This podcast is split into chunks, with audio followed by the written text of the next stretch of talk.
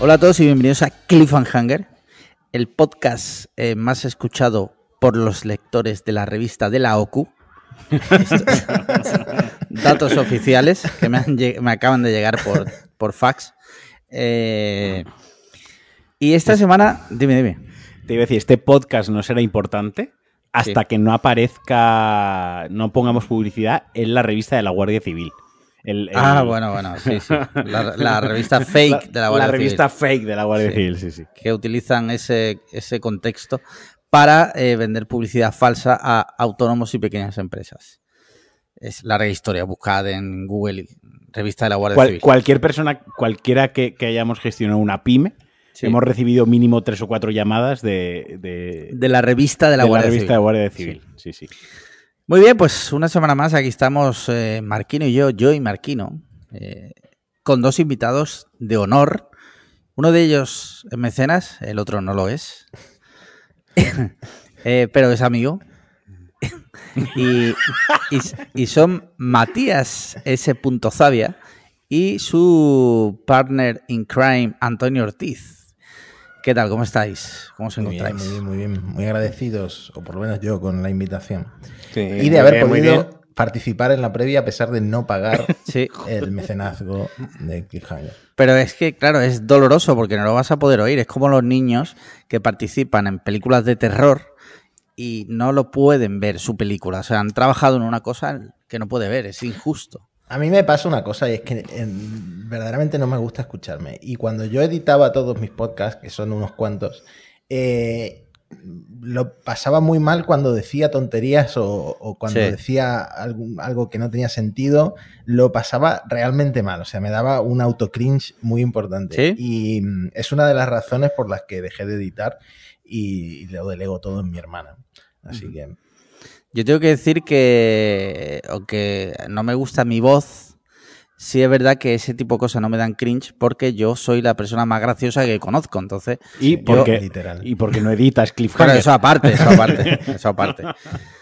Eh, bueno, a Matías ya lo conocéis aquí en el podcast, ha venido muchas veces, pero Antonio Ortiz es la primera vez, es su primera vez eh, de niña a Sí. mujer, Antonio. Por fin, tío. Ganas de perder la virginidad. Sí. Eh, bueno, para quien no conozca a Antonio, pues es eh, fue en su día visionario del- de los blogs, em, fundó Weblos SL eh, y ahora es padre, ¿no? Según Sí. palabras textuales. Sí. ¿Eres padre?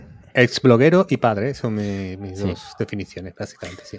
Antonio, tengo que decir que, y siempre lo he dicho, es demasiado humilde cuando se presenta. Sí. Eh, Yo he ido a reuniones con él y dice, sí, yo antes eh, trabajaba en un medio. Trabajaba Sí, sí, en o un sea, medio. Hay, hay gente, hay gente que tiene como un Bueno. 95% menos de talento y de cosas hechas bien que Antonio y Pero se es- venden como si fueran. eh, Pero es aquí- modesto, pero oye, es modesto pero sincero a la vez, porque eh, Sí. ciñéndonos a la realidad, él trabajaba en un medio, nos Sí, ha claro. jodido. Sí, sí, es como si Amancio Ortega dice, bueno, tengo una tienda de ropa. Claro, o sea, mentira no es. Yo creo que, que podríamos dejar el podcast aquí, porque yo ya me voy en mi pick aquí de momento, de palabra guay. Pero cuando ya me sé que hay las cosas trópidas y tal, ya peor. Tú no te Así que- preocupes. No te preocupes que la semana pasada oyeron a Barredo. Cualquier Sí. cosa que hagamos hoy va a ser mejor. Oh, sí, sí, sí, sí. Muy bien, pues, eh, ¿por qué están aquí? Bueno, están aquí porque Matías y Antonio vienen a hablarnos y a presentarnos su podcast. ¿Cómo se llama? Porque no he conseguido memorizarlo. El otro día de Cuba lo dijo mal. Sí, lo sé. Le- Y al- le- les, les quisimos mandar el detallito y salió mal, así que. Sí, Pues se llaman monos estocásticos y mm, tengo que decir que el nombre no le gustaba a nadie. Nosotros teníamos pues un grupito de personas a los que íbamos consultando. Creo que a la hija de Antonio sí le gustaba, ¿no? Sí, y mm, sí. eh, a la mayoría no. No les, no les parecía bien. Además, no los voy a decir por si acabamos haciendo algo, pero teníamos otros nombres que eran pues cortitos y muy comerciales y, y- y que habrían estado guay. Pero de repente salió lo de loros estocásticos, que es una cosa que se dice o se decía mucho en la IA, ¿no? Que no eran más que eh, loros repitiendo cosas eh, un poco probabilísticamente, pero también con, con cierta aleatoriedad. Y, y creo que fue Antonio el que yo había propuesto loros y Antonio fue el que lo cambió por monos, como irónico de al final nosotros somos también monos parlanchines, ¿no? Eh, El, se- el nombre es muy malo. A mí me gustan mucho los nombres de los podcasts de Matías porque siempre son Sí. una palabra directa, bien tirada, relacionada con el tema, luego fácil de contraer en las plataformas. No, no sé por qué, por qué nosotros lo hemos hecho tan mal, Mati. No, te digo una cosa. Shataka era un nombre malísimo y mira, mira dónde Sí, está, sí, es mira verdad. dónde está Shataka. Es verdad. Y monos estocásticos le está pasando lo mismo, obviamente, a una escala i- en comparación con, con Shataka, pero monos estocásticos no lo entendemos por qué, pero en el ranking de, de Apple Podcast está muy arriba, muy, muy arriba, rollo Eh, compitiendo con Jiménez Los Santos. O sea, Bueno. Eso da que pensar. Eh, hay muchos podcasts de inteligencia artificial, quiero decir, habéis hecho un estudio de mercado y habéis visto. Justo hoy venía en el coche escuchando el No es asunto vuestro de último con Joan Boluda, hablando de cómo aplica Joan Boluda la inteligencia artificial en su día a día de trabajo. ¿Vale? Pero eso me interesa a mí a nivel personal, no aquí. ¿Vale? Lo he dicho, quiero decir, porque es lo más parecido que he escuchado últimamente de inteligencia artificial. No sé si tenéis mucha competencia. Eh, podcast no sé, porque esto es un tema que ha triunfado tanto que lo está absorbiendo absolutamente todo, Sí. que obviamente los youtubers y los tiktokers tienen mucha más presencia. Entonces ya estaba DotCSV como, como líder de los youtubers de inteligencia artificial, al que le ha venido muy bien esta oleada. Eh, y luego hay gente que es muy pesada en Twitter, como, eh, bueno, no, sé, no lo voy a decir, ¿no? Pero hay gente que siempre está todo el día generando imágenes de IA Sí, sí, sí. y que a ha mí conseguido- eso me pone en negro. o y, que, y que ha conseguido una visibilidad Yo- brutal, brutal. Yo no voy a decir nombres, porque no quiero decir, pero hay una, a mí me viene a la cabeza una persona sí. eh, que de repente un día le, no sé, mm, se empezó a centrar, lo que dice Mati, ¿no? Centrar su tel y su contenido en, en IA, IA, IA, IA, IA, y ahora va, da- va dando charlas por ahí, ¿no? Y es Sí. una cosa que a mí me, me- me sigue fascinando, lo siento, eh, y, no, y de verdad no lo digo en el mal sentido, pero me sigue fascinando como una persona no random, pero una persona que a lo mejor se ha dedicado mucho tiempo a cualquier otra cosa, que es conocida por otra cosa, o su contenido es otra cosa, ¿no? De repente le da la. se centra muchísimo en un nicho muy fuerte, en un contenido muy concreto, da la tabarra, da la turra, machaca, machaca, machaca, machaca, y al mes es un experto que va dando charlas, ¿no? Sí. Es- es- me sigue fascinando eso de, de las redes sociales, me sigue fascinando eso de internet. Eso no va a cambiar nunca, probablemente. Es pero, te subes es- al tren en el momento Eso. adecuado y si eres pesado y eres intenso y, y vas haciendo un poco de spam, que a mí siempre me ha faltado eso. Eh, bueno, mi, mi Twitter es- está estancado desde hace muchos años por dos razones. Primero es que yo no me he especializado en absolutamente ningún tema. Yo tuiteo desde eh, tonterías, la última canción de Flos Marie, hasta eh, pues lo, lo último a lo que me he subido, que es la inteligencia artificial. Pero porque yo, no es que yo tenga síndrome del impostor, es que yo soy un impostor. Yo no sé escribir y me dedico a escribir. Yo no sé hablar y me dedico a hacer podcast. Soy el Javier Cárdenas de, de los podcasts, ¿no? De los- muchas veces no sé ni, eh, de verdad, vocalizar. Y, y luego que, creo que lo conté también, en, creo que en Cliffhanger o en Churros. Yo, eh, como argentino, eh, tuve que hacer un proceso muy impostado para hablar con la C y con la Z, que Sí. no me salen perfectamente. Y, muchas y te veces me- viniste a Andalucía para ello, ¿no? Claro, y, mu- y muchas veces me equivoco. Entonces, eh, aunque intente hablar muy fluido, nunca voy a tener la fluidez. Y por supuesto, mi acento es una mezcla de 1200 cosas. Nunca voy a tener la fluidez de alguien que, se, que, que- tenga pues su labia, etcétera. Y sin embargo, tengo cinco podcasts. O sea, soy un impostor total. Y en lo de la inteligencia artificial, Antonio lleva, que lo diga él, lleva, él lleva eh, escribiendo y leyendo y siguiendo todo lo, lo de la IA desde mucho antes de que saliera ChatGPT. Y yo me, me estoy subiendo eh, últimamente y cada vez más entusiasmado porque es el momento de estar entusiasmado, pero Es que estoy, estoy repasando el, el- el TL de esta persona que, que hablaba, ¿no? Pero di el nombre. No, no lo voy a decir, no lo voy a decir, pero es un tonto lava y todo son imágenes generadas por, por, por IA, ¿no? Y vas bajando generado por IA y de repente te mete un tweet con un crowdfunding de un libro suyo, que es como, bueno, espérate, que esta película me la he visto que ya sé por dónde van los tiros, ¿no? Y vuelve otra vez al, al, al tocotó, ¿no? Y, en fin, simplemente era un matiz, no voy a decir... Vale. Eh, chicos, pues eh, después de estas presentaciones, no sé si queréis añadir algo más. Ahora, hablaremos de inteligencia artificial. Pero antes, antes, porque este programa tiene una estructura, aunque no lo parezca, eh, en esta parte respondemos las preguntas de los mecenas, que sabían que iban a venir aquí, las dos personas que inventaron ChatGPT. Eh, y supuestamente las preguntas están orientadas a inteligencia artificial. Así que eh, vamos a ello. Mira, por ejemplo. Pero un, un segundo, un segundo, Alex. Sí. Matías, Antonio.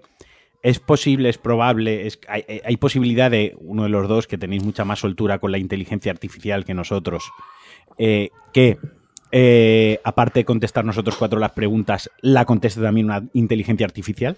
¿Os da tiempo? ¿Es, es factible que, que Hombre, le transcribáis la, la pregunta mientras otros respondemos? Si quieres estar aquí hasta las 12 de la noche. Ah, sí. vale, pues me callo, o sea, me callo, literalmente me callo. Eh, lo- sintetizar la voz, no sé, pero eh, leerlo yo sí. el- el- claro, eso, eso, eso me No, refería. eso me Antonio y yo, eh, de hecho, eh, somos dos de los pringados que pagan por ChatGPT cuando hay Mm. versión gratuita. También hay versión gratuita de Cliffhanger y hay gente que paga el, el Que- Iba a decir algo, pero como no podemos mencionar lo de la previa, pues si queréis escuchar un Eso. comentario muy Bien, bien, importante bien, de un gran competidor de Cliffhanger que da un paso en la comercialización al mismo tiempo que el gran cambio de Cliffhanger de abril, tenéis que haceros eh, Joder, Antonio. y escuchar. Buena esa, muy buena esa. Hmm. Eh, y, y curioso cuanto menos que eh, Matías paga ChatGPT, pero por lo que sea, Cliffhanger, contenido generado por humanos, eh, no le interesa, Tampoco. por lo que sea. Ahí queda eso. Mira, Mauro Aka Fotomaf dice, buenas a los cuatro. Esta es antigua, ¿vale? Era de cuando ibais a venir, pero Marquino casi muere, entonces se quedó ahí en, ahí en, en el tintero. Dice, tener aquí a los integrantes de mis dos podcasts favoritos me hace feliz.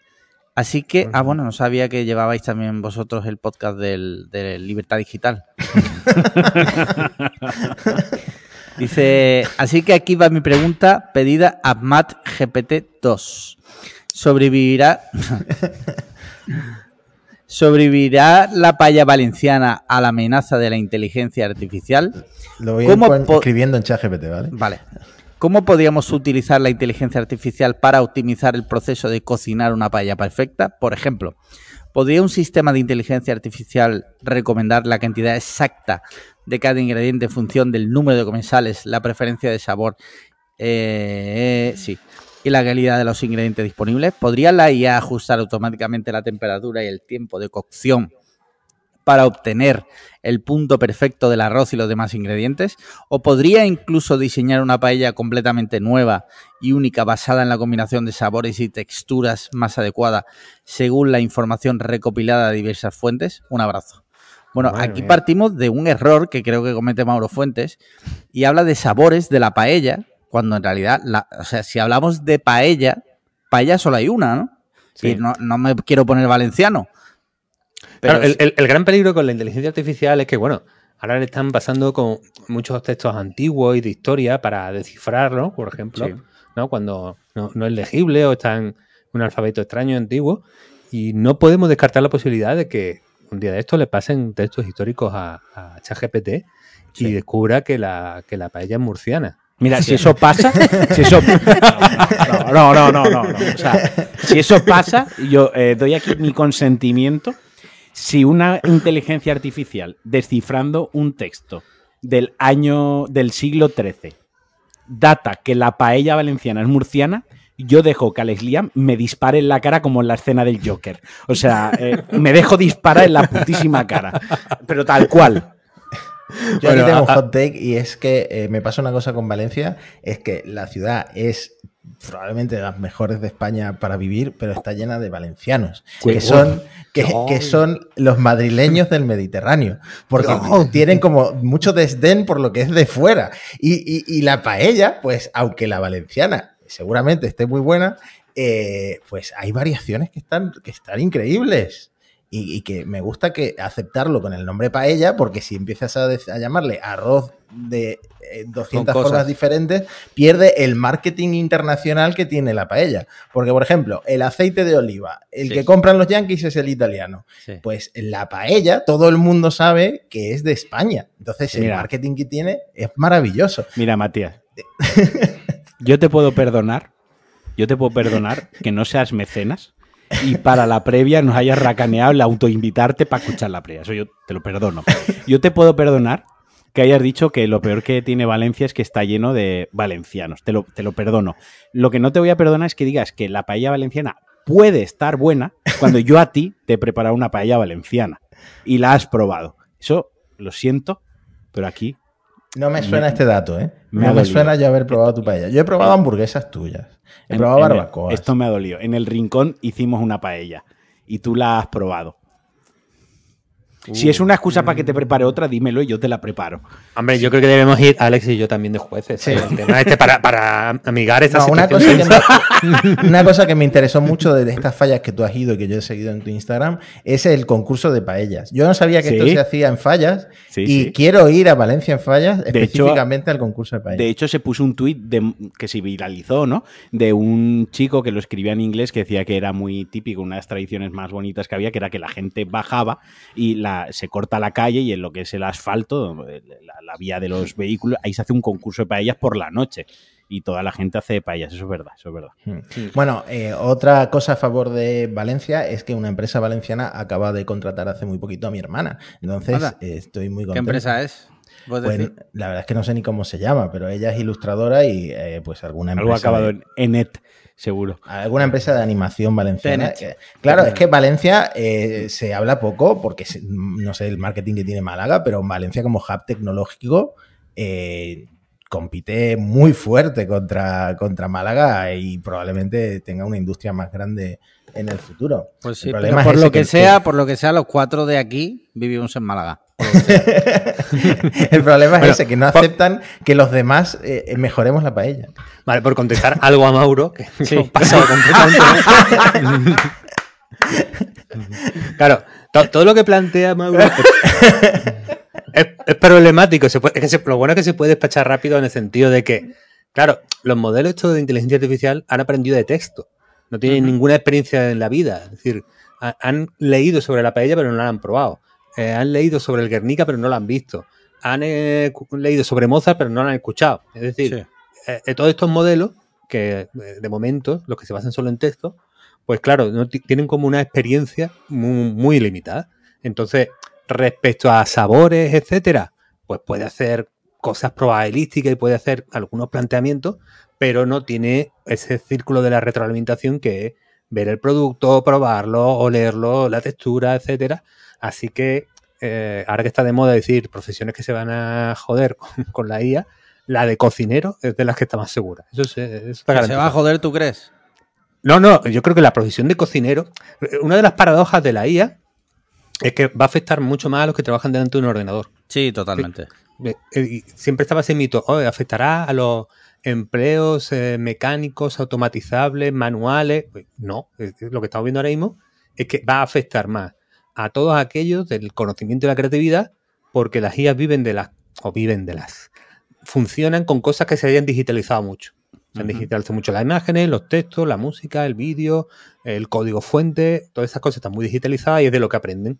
Pero a hacer una paella o a, eh, yo qué sé, eh, montar un campero de pollo, eso no han aprendido Sí. las, las IA. Entonces son eh, o alicatar un cuarto baño, yo qué sé. Todas esas profesiones ahora mismo están bastante más protegidas o menos afectadas, seguro.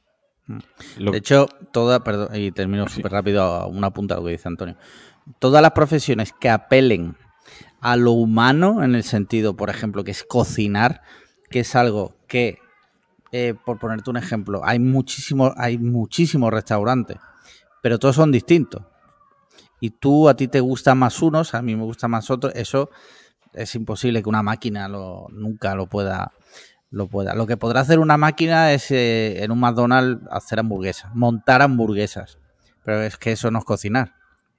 Eso es Yo iba, a decir, yo iba a decir que em, respecto a lo de las cantidades, es que mi abuela, las cantidades para la paella las medía por eh, dos puñados de arroz por hombre, uno por mujer.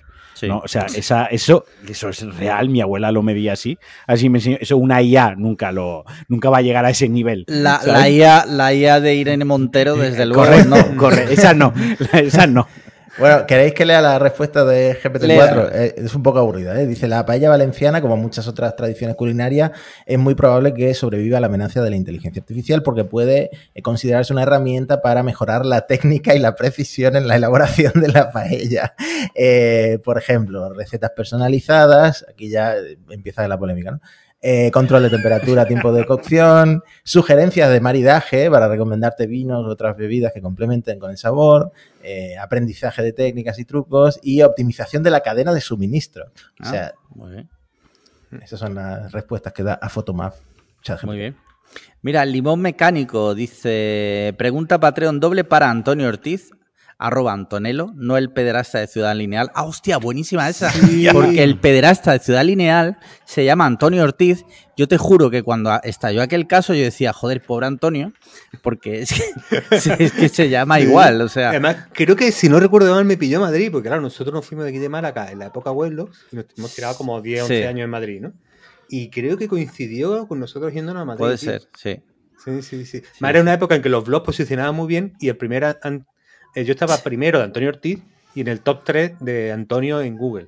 Y, Eso es como- me jodió, me jodió el posicionamiento. Como cuando nosotros pusimos que entrevistamos al monstruo de Amstein Sí. y es el podcast más escuchado de la historia de Cliffhanger. Sí. Literalmente es el más escuchado.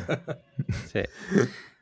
Bueno, pues continúo. Eh, dice, ¿qué cambio de los que has sufrido la red de Shataka desde que se vendió a Webedia echarías para atrás si todavía dependiera de ti? Esa es buena. Esto no se esperaba Antonio. Dice, sí. Y ahora dice, y la segunda, a favor o en contra de la publicación de artículos escritos por IA, aunque sean de poco valor periodístico.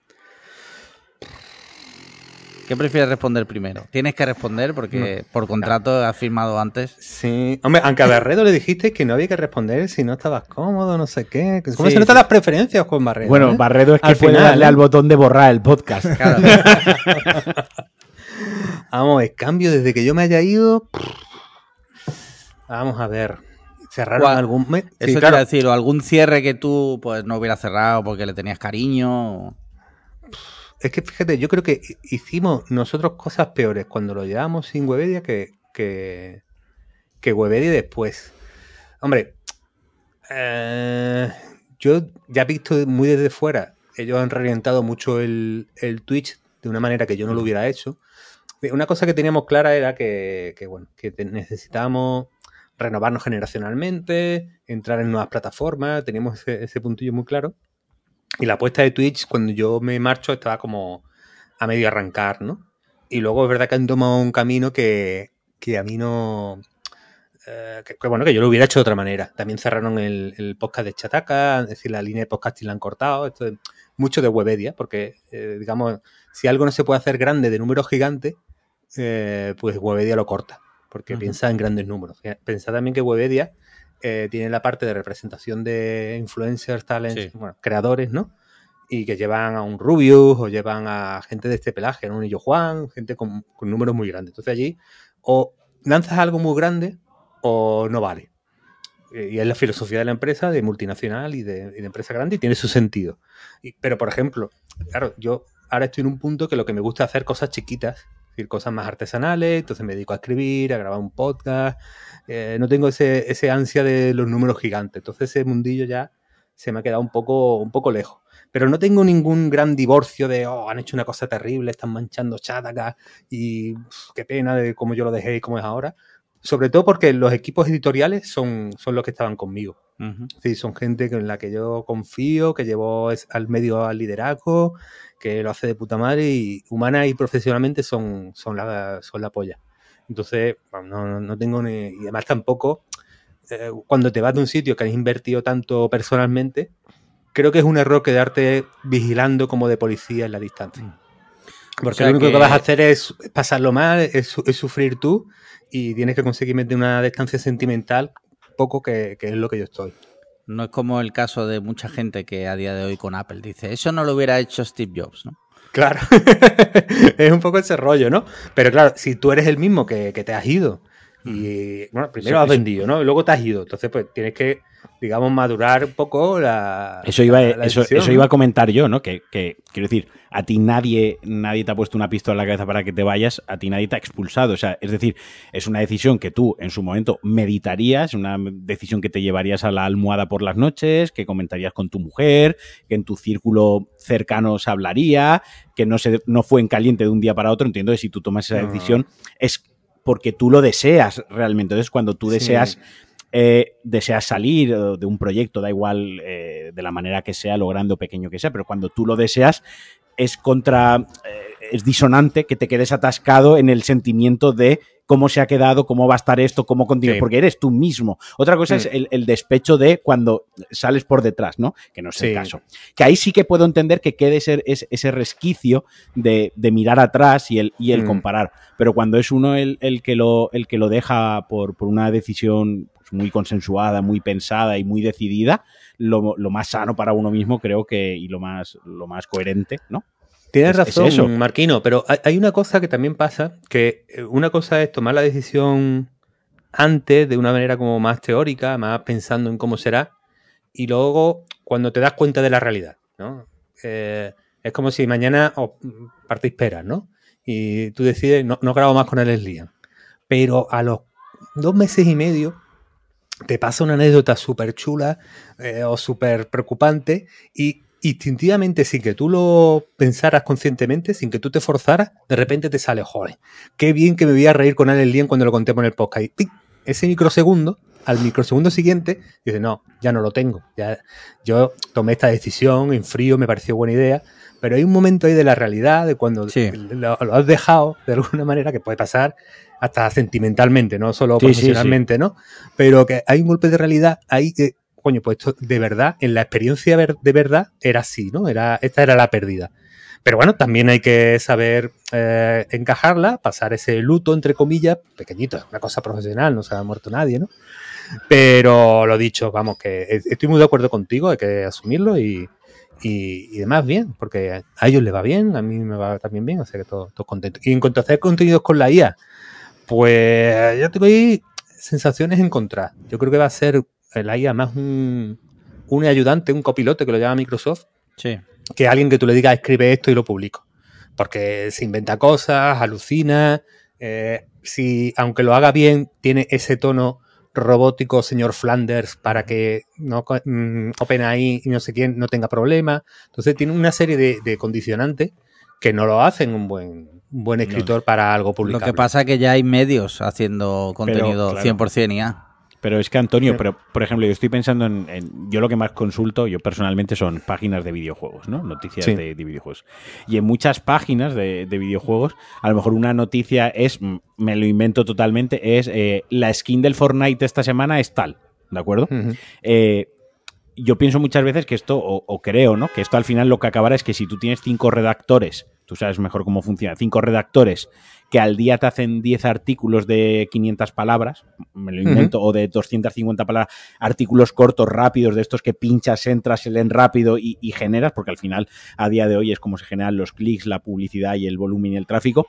Al final lo que tendrás es un redactor que la IA le genera los cinco artículos y él las repasa de arriba abajo para quitarle ese filtro robótico y hacerlo más humano y Sí. publicarlas, ¿no? O sea, no que vaya a desaparecer la figura del redactor en según qué noticias, obviamente en lo que es un reportaje de investigación, en lo que es un reportaje, por ejemplo, sin ir más lejos, lo que necesitas ir al Camp Nou a hacer una entrevista, obviamente la IA no la puedes subir al avión y no la puedes meter en un hostel a dormir. Quien quiera saber de esto ya sabe patreon.com barra podcast cliffhanger.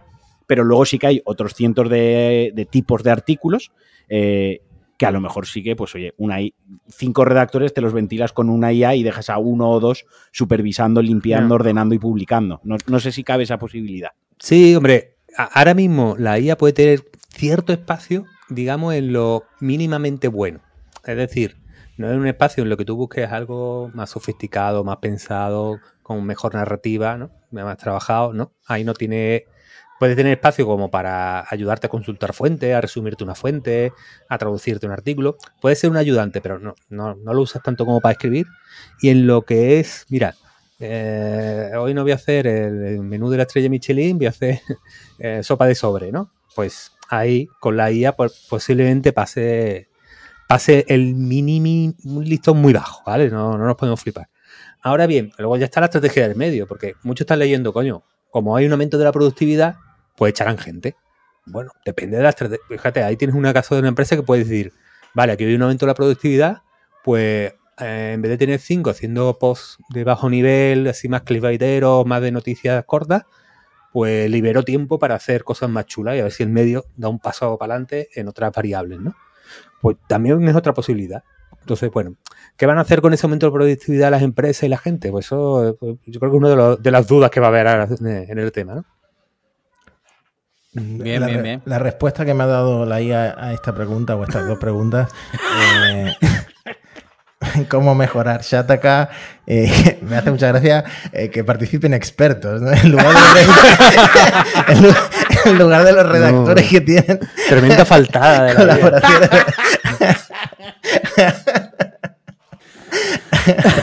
bueno, pues nada, los demás. Mira, Siguiente pregunta, Nuke dice, saludos humanos, viendo los avances de la inteligencia artificial de los últimos pocos meses, como un canal de Twitch de preguntas del público famoso donde todo está generado por una máquina, respuesta de fake, de voz, vídeo, etcétera.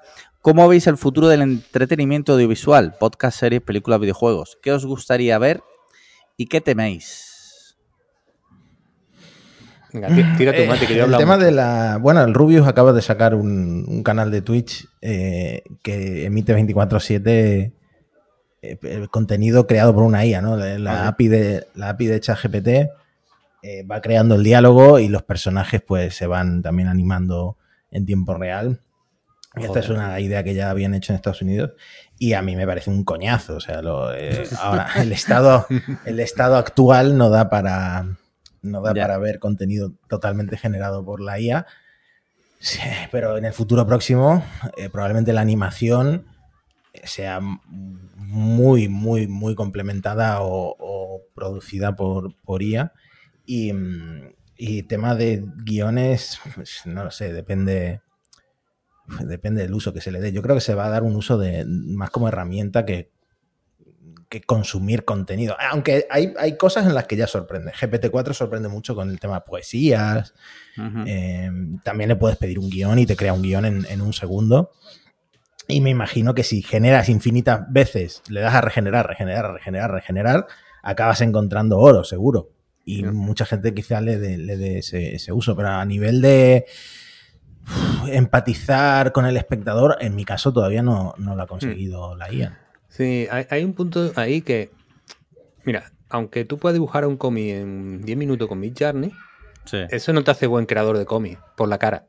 Es decir, te, te- te resuelve un poquito la técnica de dibujar y te puedes valer, pero tienes que saber de narrativa, tienes que eh, pensar una buena historia, tienes que perfilar bien los personajes, tienes que la narrativa que se adapte bien al formato cómic.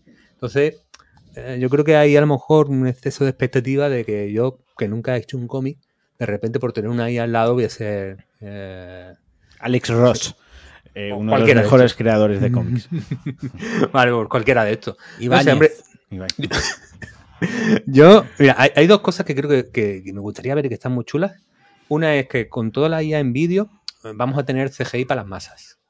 Es decir, lo que ahora mismo pueden hacer Netflix y la Warner y Marvel de hacer Sí. un tal, eso va a bajar, pero mm, pisos y pisos de accesibilidad técnica. Entonces, eh, cualquier chavalote, cualquier chiquita va a poder montarte una cosa de efectos bastante chulos. Luego en videojuegos yo creo que lo- los NPC van a mejorar un montón. Y yo creo que eso va a cambiar un poco eh, las posibilidades de los juegos de mundo abierto y todas estas cosas. Sí. Y sobre todo yo creo que los memes van a pasar a otro nivel. Eh, en, en el mundo creativo de los memes es que hay unas posibilidades narrativas de eh, montarlos con personajes famosos, con recursos de películas, con imitaciones. Bueno, Yo creo que va a haber una era dorada del meme. ¿Habéis Uy, visto so- el de, el de Harry Potter, el de You are Balenciaga, Harry? Ah, eso Ese es buenísimo, buenísimo, tío. Estuve buenísimo. viéndolo en bucle. Iba, iba a decir que Ubisoft, una empresa francesa de videojuegos, ya anunció, creo que hace un par de semanas, que ya iba a introducir la IA como apoyo, como apoyo a sus guionistas. para escribir precisamente lo que comentaba Antonio, los diálogos de los NPCs, eh, muchas, no lo que es el plot y no lo que es el guion principal del, del juego, pero luego hay, en un videojuego hay muchísimas líneas de diálogo, hay muchísimas interacciones entre personajes, que eso a una persona, pues un guionista o varios guionistas tienen que escribirlo, etc. Ya dijo que, que, bueno, que lo iban a implementar con un, con un sistema propio. Imagino que a través de la API pues desarrollarán algún tipo de plataforma Sí. interna donde los guionistas puedan utilizarlo, almacenarlo y, y generarlo. Pero que eso ya iba a ser, eso ya es el presente de la compañía. Es decir, que probablemente los juegos de Ubisoft que veamos dentro de dos años, tres años, ya tengan al menos una participación, aunque sea en el guion, de, de la IA. Vale, genial. Eh, muy bien. Yo tenía, tenía algo que decir. Yo creo que la, inteligencia artificial, si acaso, ayudará, no sé si quizá inteligencia artificial, pero bueno, que en el futuro podremos ver películas de actores que ya no existen. Eh, gracias a toda esta tecnología que se está eh, generando y que se está creando. No sé, esto, claro, será si la legislación lo permite y si la sociedad lo considerará ético, ¿no? Bueno, pero Ya. y es un poco lo que ha hecho ya Marvel, ¿no? Mm, Resucitando algunos, bueno, Disney, mejor dicho. Sí, Sí, sí. en Star Wars, en la Sí, princesa Leia. Creo que aquí lo peligroso ahora- será el y, la, tema y la de- voz de Darth Vader. La voz de Darth Vader era sintetizada en la última. Pero ahora son excepciones, ¿no? Tú imagínate que en el futuro, dentro Mm. de 40 años, te dicen, mira, vamos a sacar Godfellas 2, ¿sabes? Y te cogen a toda la... yo un ejemplo, ¿no? Y que eso se convierta en algo normal, pues. Claro. No sé. No sé. Hombre, ahora hay algo que también hacen que es rejuvenecer a los actores. Sí, Es decir, tú que eres también lo ha hecho Ford Marvel. y ya estás ahí un poco con el tacataca prácticamente, ¿no?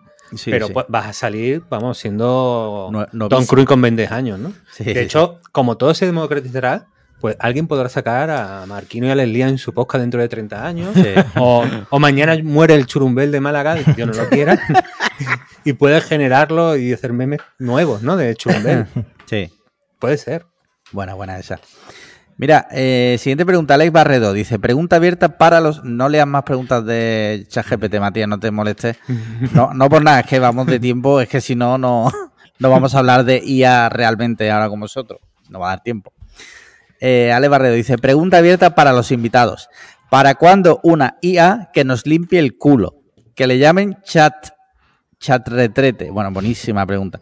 Dice, en líneas generales para todos, ¿qué tarea del día a día querríais que pudiera ser automatizada por un robot? Como las rumbas para barrer el suelo. Punto de extra de honestidad si alguien admite que serían las pajas. A mí me da pena de Alex Barredo que cuando intenta ser gracioso es cuando menos gracioso es.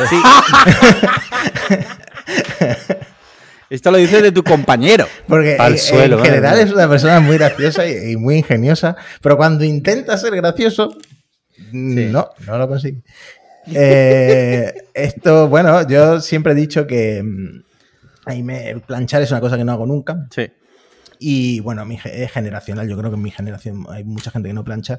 Y bueno. Se ha roto, nuestra generación ha roto ya el, el- la- la- el- el tabú de ir con la ropa arrugada por la calle. Pues- Como ya aceptado. A mí, yo le pedí a mi madre hace dos navidades que me regalase una. sí, bueno, ya, pero tú eres, de tú- estas, tú eres un psicópata. Estamos hablando de la gente normal. La ropa ¿vale? se Que- plancha, hijos de puta. que ha roto con los boomers en eso de- de- de decir la ropa no se plancha. No se plancha la ropa. Vale, perdona, te he cortado. Termina, Matías. No, no, yo pues todas las tareas de- del hogar. La, única, hogar. la única que no me cuesta es el lavavajillas porque me pongo las noticias. Tengo una Alexa con pantalla y le digo ponme las noticias y, y me entretengo bastante. ¿Y de dónde te las pones? ¿De qué fuente usa? O... Eh, bueno, me las pongo en cadena ser Ah, vale. o en, en Mediterráneo Antena 3. Digital. En Mediterráneo Digital no, no he probado si lo tienen, pero sería muy. tienen los mejores titulares, entonces Sí, sería sí, muy, sí. muy gracioso. Muy bien. Antonio, ¿tú qué opinas? ¿Qué tarea del hogar? O bueno, perdón, no del hogar, ta- ta- más bien del día a día, te quitarías de en medio si una IA te lo permitiese? Jolín, es que yo desde que he empezado a hablar Matías pensándolo y no se me ocurre ni una, macho. Tirad vosotros primero, disparad vosotros. Ustedes, a ver. Venga. Marqui- Bueno, yo Eh, planchar no, porque no plancho y tampoco, o sea, lo veo, no voy a malgastar eh, la bala de la IA con, con la inteligencia artificial, o sea, con, la, con el planchado, pero sí tender la ropa. Y sobre todo, buena, eh, buena, y buena sobre todo, sobre todo, eh, cuando estás a punto de acostarte y te acuerdas que no has tendido la lavadora. Ese momento Mm. de, de que te quieres cortar los cojones ahí mismo, decirle, Alexa, tiende la ropa, por, por poner, Yo, y, irte, eh, irte a dormir. yo, yo, o sea, eso es duro, ¿eh? Quien ha vivido solo eh, sabe que es muy duro eso. Sí. Yo me voy a quedar con una que me evitaría discusiones de parejas, ¿no? Que al final es de lo Ujú. que se trata. No solo, no solo de que tu vida sea más fácil, sino que sea más feliz también y, y- Mm. y eso pasa por no discutir. Es, en, en casa nosotros tenemos una gran discusión, eh, un tema que trigerea mucho a, a Sandra, eh, cosa que no lo entiendo, es una cosa muy disonante, todavía estoy descifrando, descifrando a Sandra para entender lo que es el hecho de que yo no hago la cama, ¿vale? Yo soy una persona bastante metódica, bastante or- ordenada, organizada. Os estoy diciendo que yo plancho a vapor la putísima ropa, pero hay algo que yo no hago, que es hacer la cama. O sea, me parece una de las mayores pérdidas de tiempo que pueda haber. Eh, una, o sea, una vez has cambiado las sábanas, hasta que las vuelves a cambiar, rehacer la cama cada día me parece una pérdida absoluta de tiempo. Yo, yo me tumbo y tal cual alargo el brazo, alargo el brazo y como esté me lo tiro encima. Vale, Y a lo o sea, eres es- eh, psicópata confirme. o sea, literal. Y eh, ella se enfada mucho porque quiere que eh, tenga pues eh, el nórdico, si luego arriba tenemos una mantita más fina o cualquier, como ordenado por capas, ¿no? En plan, y yo le digo, ¿pero qué más da si, si va, va, va a taparte lo mismo, te va a quitar el frío igual, esté lo que esté, ¿no? Y no, eh, ella tiene que estar la cama súper bien hecha, todo en, ordenado por las capas, todo cuadrado, en la posición perfecta. Tal. Entonces yo pediría a una IA que todos los días me hiciese la cama, la porque así me, me evitaría discusiones. En esto estoy 100% con Parquino y de hecho en nuestra generación ha inventado lo de la colcha de Ikea que todos tenemos que ponemos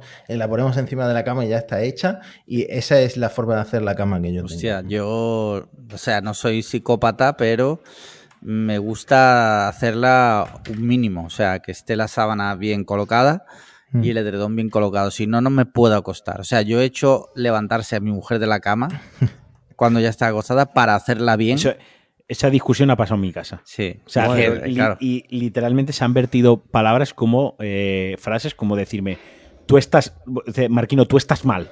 O sea, decirme, tú estás mal. Porque yo estaba ya acostado con, con- con esto tirado así por encima, el nórdico, la manta tapando. Ah, o sea, si no se puede la- dormir, tío. La manta tapándome los pies y el nórdico tapándome del torso para arriba. Pero es que me da No, igual, pero- no, pero tenía frío. eso no puedo- como- y pero no decirme, puede ser y eso. decirme, chico, tú no estás bien, tú estás mal. Sí, sí. Estoy de acuerdo con Sandra. Antonio, no sé si te ha Ah, dado tiempo. He, he pensado una, pero no es una cosa que haga ahora, pero que la he hecho, la he hecho en falta y me vendría bien, que es un robot de masajes. Ah, amigo. Un robot de masajes porque, eh, no sé, eh, no- lo he co- bueno, en la previa ha salido mencionado, pero yo, yo entreno muy duro con Matías en, en el CrossFit. Sí. Y claro, seguir el ritmo de alguien joven, el Matías, el, el, el CrossFit tiene un punto de que, no sé, bueno, Alex, tú también sabes mucho de esto, ¿no? Que Sí.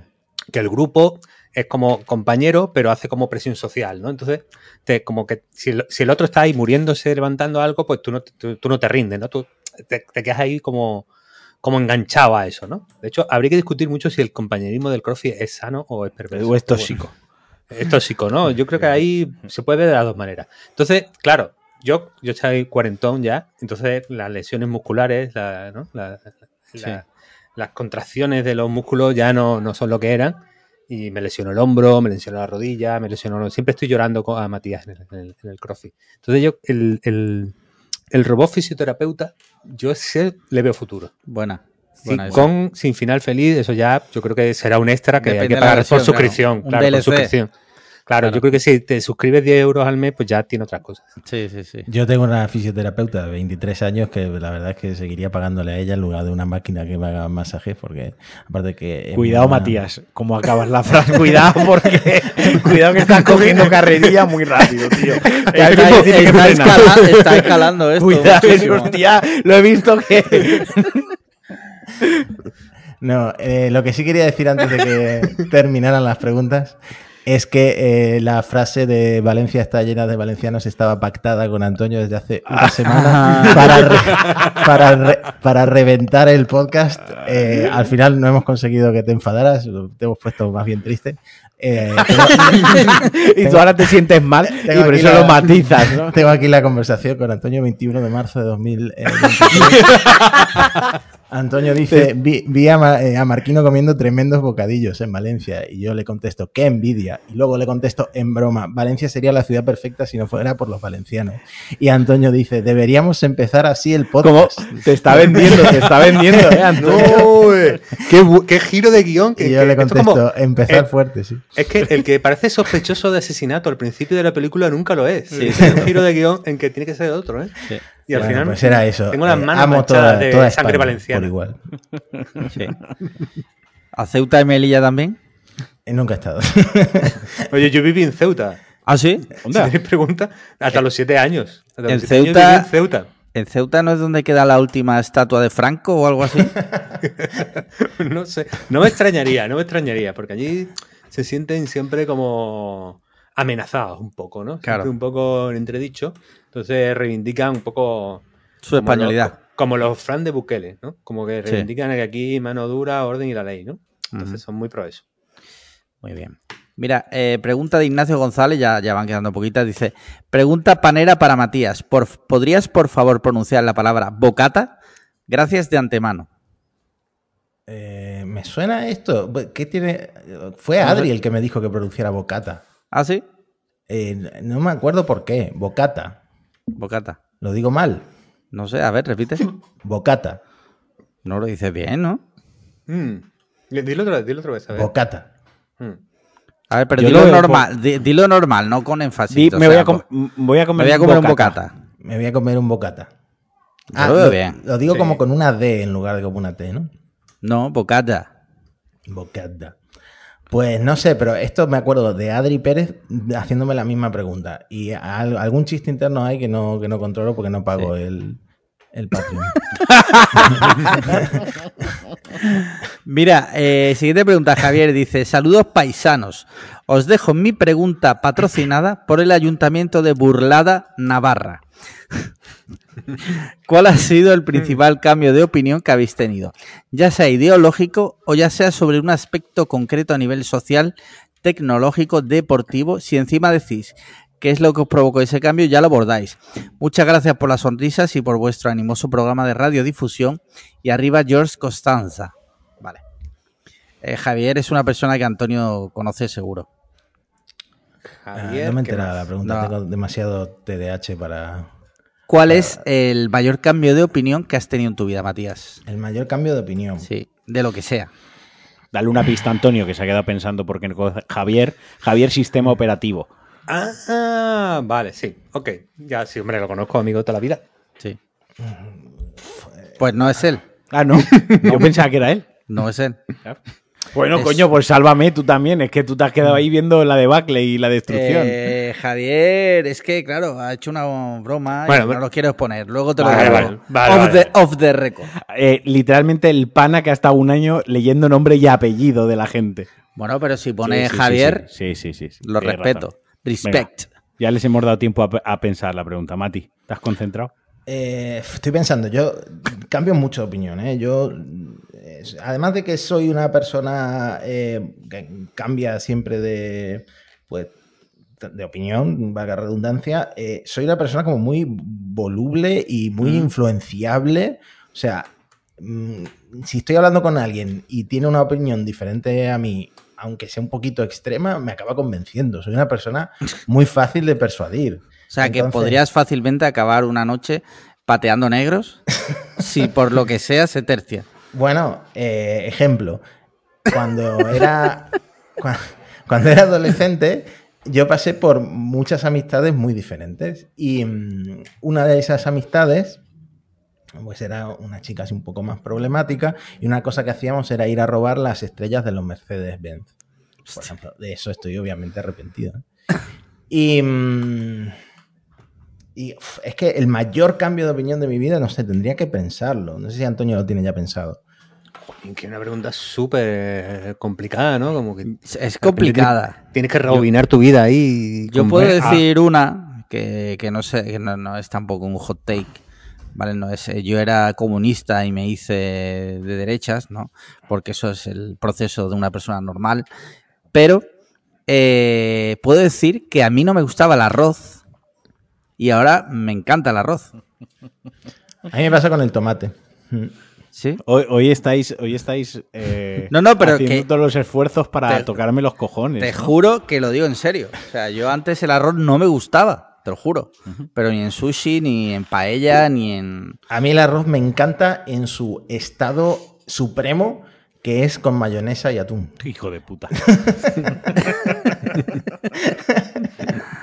Eh, Marquino, Yo ¿qué sí, cambio yo de sí. opinión? No, Venga, yo sí, yo además lo tengo súper localizado, tío. Yo, yo, eh, yo pensé, pensé durante mucho tiempo que la gente que bebía y fumaba sí. no merecía ser cubierta por la seguridad social. Yo era de esa. Sí, sí, no, joder, lo, lo estoy diciendo abiertamente, ¿no? Eh, Hot take, hot take, Yo importante. durante muchos años fui. Ahora he hecho la vista atrás y, y me considero un, aquel marquino entonces un gañán, ¿no? Eh, y que estaba totalmente equivocado. Y yo durante muchos años eh, defendía la cuñadez de eh, si alguien se destroza los pulmones fumando, pues porque se lo tenemos que pagar entre todos. O si alguien se destroza el hígado bebiendo, pues porque tenemos que donarle un hígado o unos riñones, ¿no? Sí. Tiempo después me di, cambié de opinión, eh, evolucioné, maduré, crecí, eh, fui mejor persona y, y- y, mm, sí que puedo, y sí que sé por qué lo hice. Eh, antes he dicho que Sandra me echa el puteo porque no he hecho la cama, pero eh, Sandra me ha hecho ser mejor persona en muchísimos aspectos de mi vida, que creo que es algo muy bonito cuando tienes una pareja. Y entre, entre esos aspectos está pues este tipo de reflexiones, de pensamientos en los que yo pues, antes tenía una, una posición muy, muy dogmática, ¿no? Muy, no me movía de ahí y lo veía súper claro y a base de hablar, de reflexionar y tal, pues cambié de opinión, que tampoco, tampoco es malo, ¿no? Y, y al final también, es que, joder, ca- caía por su propio peso. Lo que pasa es que yo era imbécil y no me daba cuenta. Si me pongo en el plan de que a la gente que fuma y a la gente que bebe, que la seguridad social no le cubra, pues oye, cuando yo voy con la moto, si me pasa algo, pues que tampoco me cubra, ¿no? Porque la moto tampoco me ha obligado a nadie a cogerla. ¿Me explico? Y así, así tantas otras cosas que me podemos poner a la, a la cola, ¿no? Si yo tengo hipertensión o tengo el colesterol alto porque me, me reviento hamburguesas todas las noches, pues que tampoco me cubra la seguridad social. Y nos ponemos así y al final la seguridad social es de todo menos pública y social, ¿no? Entonces, pues yo creo que ese, dentro de lo que de opiniones que he tenido en el pasado o formas de pensar o posiciones que he tenido y que, y que he cambiado, creo que esa es una de las que más, más claras tengo en la, en la mente y más presentes tengo. Ah, Me has hecho que se me ocurran un par. Eh, Ah. Yo, por un lado, siempre he dilapidado todo mi dinero. eh, y a la hora de. A la hora de. Bueno, yo todos los años cambiaba de iPhone, etcétera. Eh, y a la hora de comprar un, un piso, el no tener ahorros, pues por ejemplo ha hecho que tardara más en comprármelo y cuando al principio los bancos me ofrecían un 0,8% de tipo de interés, eh, eso lo perdí, ese tren se pasó, ¿no? Entonces, eh, eso es un cambio de opinión, pero supongo que eso es la madurez de todo el mundo. Y luego, eh, como yo siempre o casi siempre he sido gordo, nivel obeso, y mm, nunca he tenido ningún problema de salud de ningún tipo, otra cosa que le ha pasado a mucha gente, eh, nunca le he dado importancia, por ejemplo, a hacer deporte en serio o a ser menos sedentario y eh, obviamente ahora que hago más deporte y, y que tengo más problemas de salud, pues veo que he perdido el tiempo, pero creo que eso es un proceso que mucha gente pasa por él.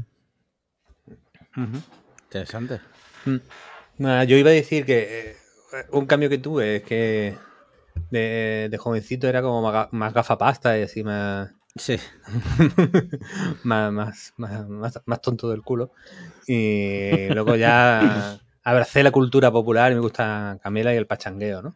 Pero bueno, el, ca- el cambio, a mí me cambió un poco la paternidad, un, un poco la filosofía de vida. Yo me, me, me he dado cuenta luego con los años de que me he vuelto más conservador. No, no conservador en el sentido de, de Matías, que 3CTV en Alexa y esas cosas, ¿no? Pero, pero sí de buscar más la seguridad, pensar más en el futuro, mm, pensar más en, los, más en los peligros que en las oportunidades, ¿no? Como que de repente, como le puede pasar cosas malas a mis críos, pues eh, e, esa mentalidad y esa forma de ver las cosas como que se infiltra un poco. Tampoco que sea una cosa exagerada y patológica que esté ahí súper monitorizando. De hecho, eh, familiarmente soy visto como un poco despreocupado, pero, pero es verdad que eh, yo, la verdad que soy un adulto conservador en la vida ya. lo que busco es, en, el pantomima fútbol este que la gente que tanto ha discutido. Sí. Como un hot take, bueno, bueno. Que, que presentan las cosas muy chungas. Yo es que en el fondo veía cosas muy guay, ¿no? Tener un bar de la esquina al que siempre vas y conoces a la gente. ¿no? Pues lo veo guay, ¿no? Eh, no te tienes que vestir con pretensiones, sino que puedes ir un poco despreocupado y tienes una seguridad con tu pareja. Pues lo veo guay. ¿no? Entonces de repente me he sentido, estoy en el lado eh, anti, del otro lado de los pantomimas full en esta vez, ¿no? Un poquito me he sentido así, la verdad. Bien, bien, bien. Bueno. Oye, muy, muy interesante la pregunta, la verdad. Eh, Adrián dice, hola, espero que estéis todos bien y la vida os sonría. Pregunta Pat Morita, estuvo nominado al Oscar. Bien. A los ilustres y a los ilustres y resolutivos invitados.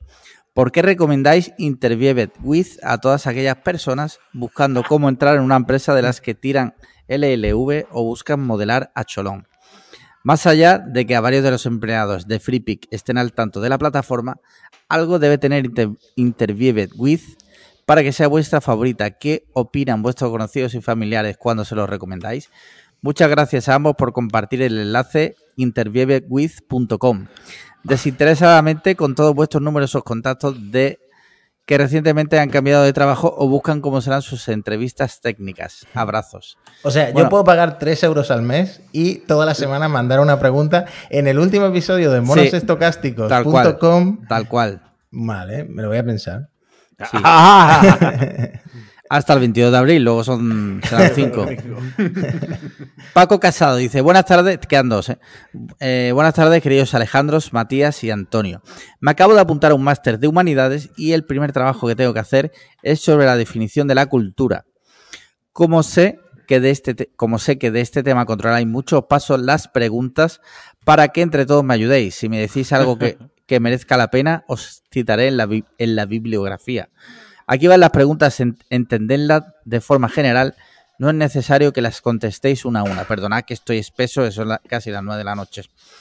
¿Cuál creéis que es la función social de la cultura en el siglo XXI? ¿Es la cultura la manera en que se expresa una determinada sociedad? ¿Qué alcance tiene esta expresión? ¿Puede existir el rol de espectador o espectadora de la cultura? ¿Qué relación se puede establecer entre las artes y el concepto de cultura? Se limitan, se limitan, una engloba a las otras. ¿Qué papel tienen las industrias culturales, perdón, culturales y las políticas culturales en la cultura? La limitan, la, pervierten, la potencian. Un abrazo. Bueno, esto ya es, acojonante, o sea. pretenden que le hagamos el trabajo del máster. esto es mejor hacerlo en chat GPT, precisamente. Sí, sí, sí. Eh, a ver, no en plan mal, Paco. O sea, eh, se sale de nuestro gremio. No sé si queréis decir algo sobre cultura. Jolín, es que las preguntas son la hostia, me cago en la leche, ¿eh? Sí. Ahora sabes a lo que nos enfrentamos cada semana. Sí, sí, sí. Yo es que no sé si es cultura o es entretenimiento, pero eh, hoy en día tiene más importancia que nunca el contenido, ¿no? El contenido creado en vídeo, el contenido creado en audio, el contenido yo creo que no está reñido, ¿eh, Mati? O sea, yo creo que la cultura puede o no puede ser entretenida. O sea, la cultura mm. no debe ser entretenida, hay cultura más entretenida, hay cultura menos entretenida. Y en cuanto en tanto a lo que, a la definición de cultura, ¿no? O sea, es que es súper abstracto porque eh, la cultura engloba desde costumbres hasta arte, hasta tradiciones, hasta el lenguaje, hasta la forma en la que se organiza una sociedad, ya sea a nivel pues más micro, una ciudad, la, cultura en una ciudad, ¿no? Quiero decir, la, cultura que hay en Málaga no es la misma que hay en Sevilla para ciertas cosas, no quiero crear aquí ningún conato de reyerta entre Málaga o Sevilla, pero de la misma manera que no lo es entre España y Francia y tampoco es entre Europa y Norteamérica, entiéndase, ¿no? Y la cultura engloba pues claro que engloba arte, pero también engloba entretenimiento, al igual que la, cultura, eh, para mí también es una expresión individual de, de, una persona, ¿no? Una expresión de un solo individuo también puede ser cultura. No, pues en ese sentido también hay más arte que nunca. O sea, la gente ha aprovechado las redes sociales para, compartir eh, su arte y, hay gente con tanto talento que si eso no se considera cultura, pues no sé qué es cultura hoy en día. Pero es lo mismo, es que se, genera tanto contenido, sea o no cultura, que, que al final, pues la cultura está en el mejor momento de la historia, me imagino. Supongo que dentro de 100 años, o dentro de mil años, mejor dicho, para los que miren atrás, los, ¿no? los que estén eh, investigando cómo era la vida mil años atrás, pues no sé, que pensarán que nuestra cultura es TikTok, es el churumbel, es el, el DJ este que dice ¡Aingeru! Cosas así, ¿no? O sea, eso será la cultura, me imagino, pues igual que nosotros entendemos que la cultura de los romanos o de los griegos o de los egipcios era tal, ¿no? ¿Te, imaginas que diga, y eso era la cultura y eso es un facto? y que esa sea la única expresión que ha quedado de nuestra generación. es que las preguntas ahí de, Paco son, joder, que son muy difíciles. Habría que estudiar un máster para, para responderla. Claro, en, eso está, ¿sabes? en eso está él, así que lo siento Paco, pero esto es lo mejor que podemos darte. Mira, Javier Ramírez Molina, este sí es. Este ah, este sí, sí, Mi querido Javi, sí, sí, sí, este es. Dice: Saludos a los Alejandros y un abrazo fuerte para Matías y Antonio. Simplemente quería aprovechar que tenéis en el podcast a dos grandes expertos en inteligencia artificial para lanzar un mensaje sobre el tema de los trabajos que podrían peligrar. No te va a sustituir una inteligencia artificial, te va a sustituir un humano usando inteligencia artificial. Bueno, el más, que una pregunta tiene una reflexión. Hmm. Eh, esto es lo que hemos hablado un poco antes, ¿no? Yo estoy totalmente de acuerdo con él. ¿eh? Esto es la, ventaja competitiva, porque al final todos cuando buscamos trabajo estamos compitiendo junto a otros candidatos, candidatas. Eh, no va a ser que te sustituya la, inteligencia artificial, sino que tú sepas utilizarla para aumentar tu productividad, ¿no? Y eso lo sepas reflejar en el currículum, eso lo sepas reflejar en una entrevista técnica o lo puedas aplicar en tu día a día, en tu trabajo, ¿no? Creo que quien, quien esté empezando a acostumbrarse o quien esté ya trabajando en su día a día eh, con inteligencia artificial, eh, que ya lo esté introduciendo, aunque sea poquito a poco, pero de poco a poco en su rutina laboral diaria, eh, va a obtener una ventaja competitiva respecto a otros candidatos eh, muy grande en los próximos, ah, vaya, en los, iba a decir en los próximos 10 años, no, y en el próximo año y en los próximos dos años. Hmm.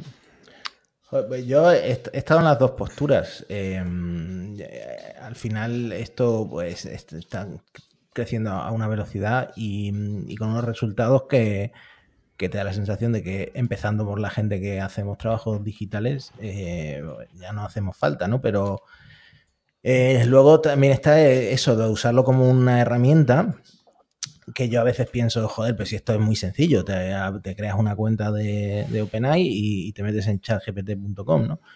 Y, mm, y no, es que luego hay gente que tú le dices, mira, para hacer esto que me pides, abre el navegador y vea no sé cuánto. Y la gente te contesta, ¿qué es un navegador? ¿no? Hay gente súper perdida. O sea, que siempre va a haber esa, esa ventaja para la gente que ya sabe usar estas herramientas, aunque no necesiten pues ni saber programar, ni saber de informática, ni...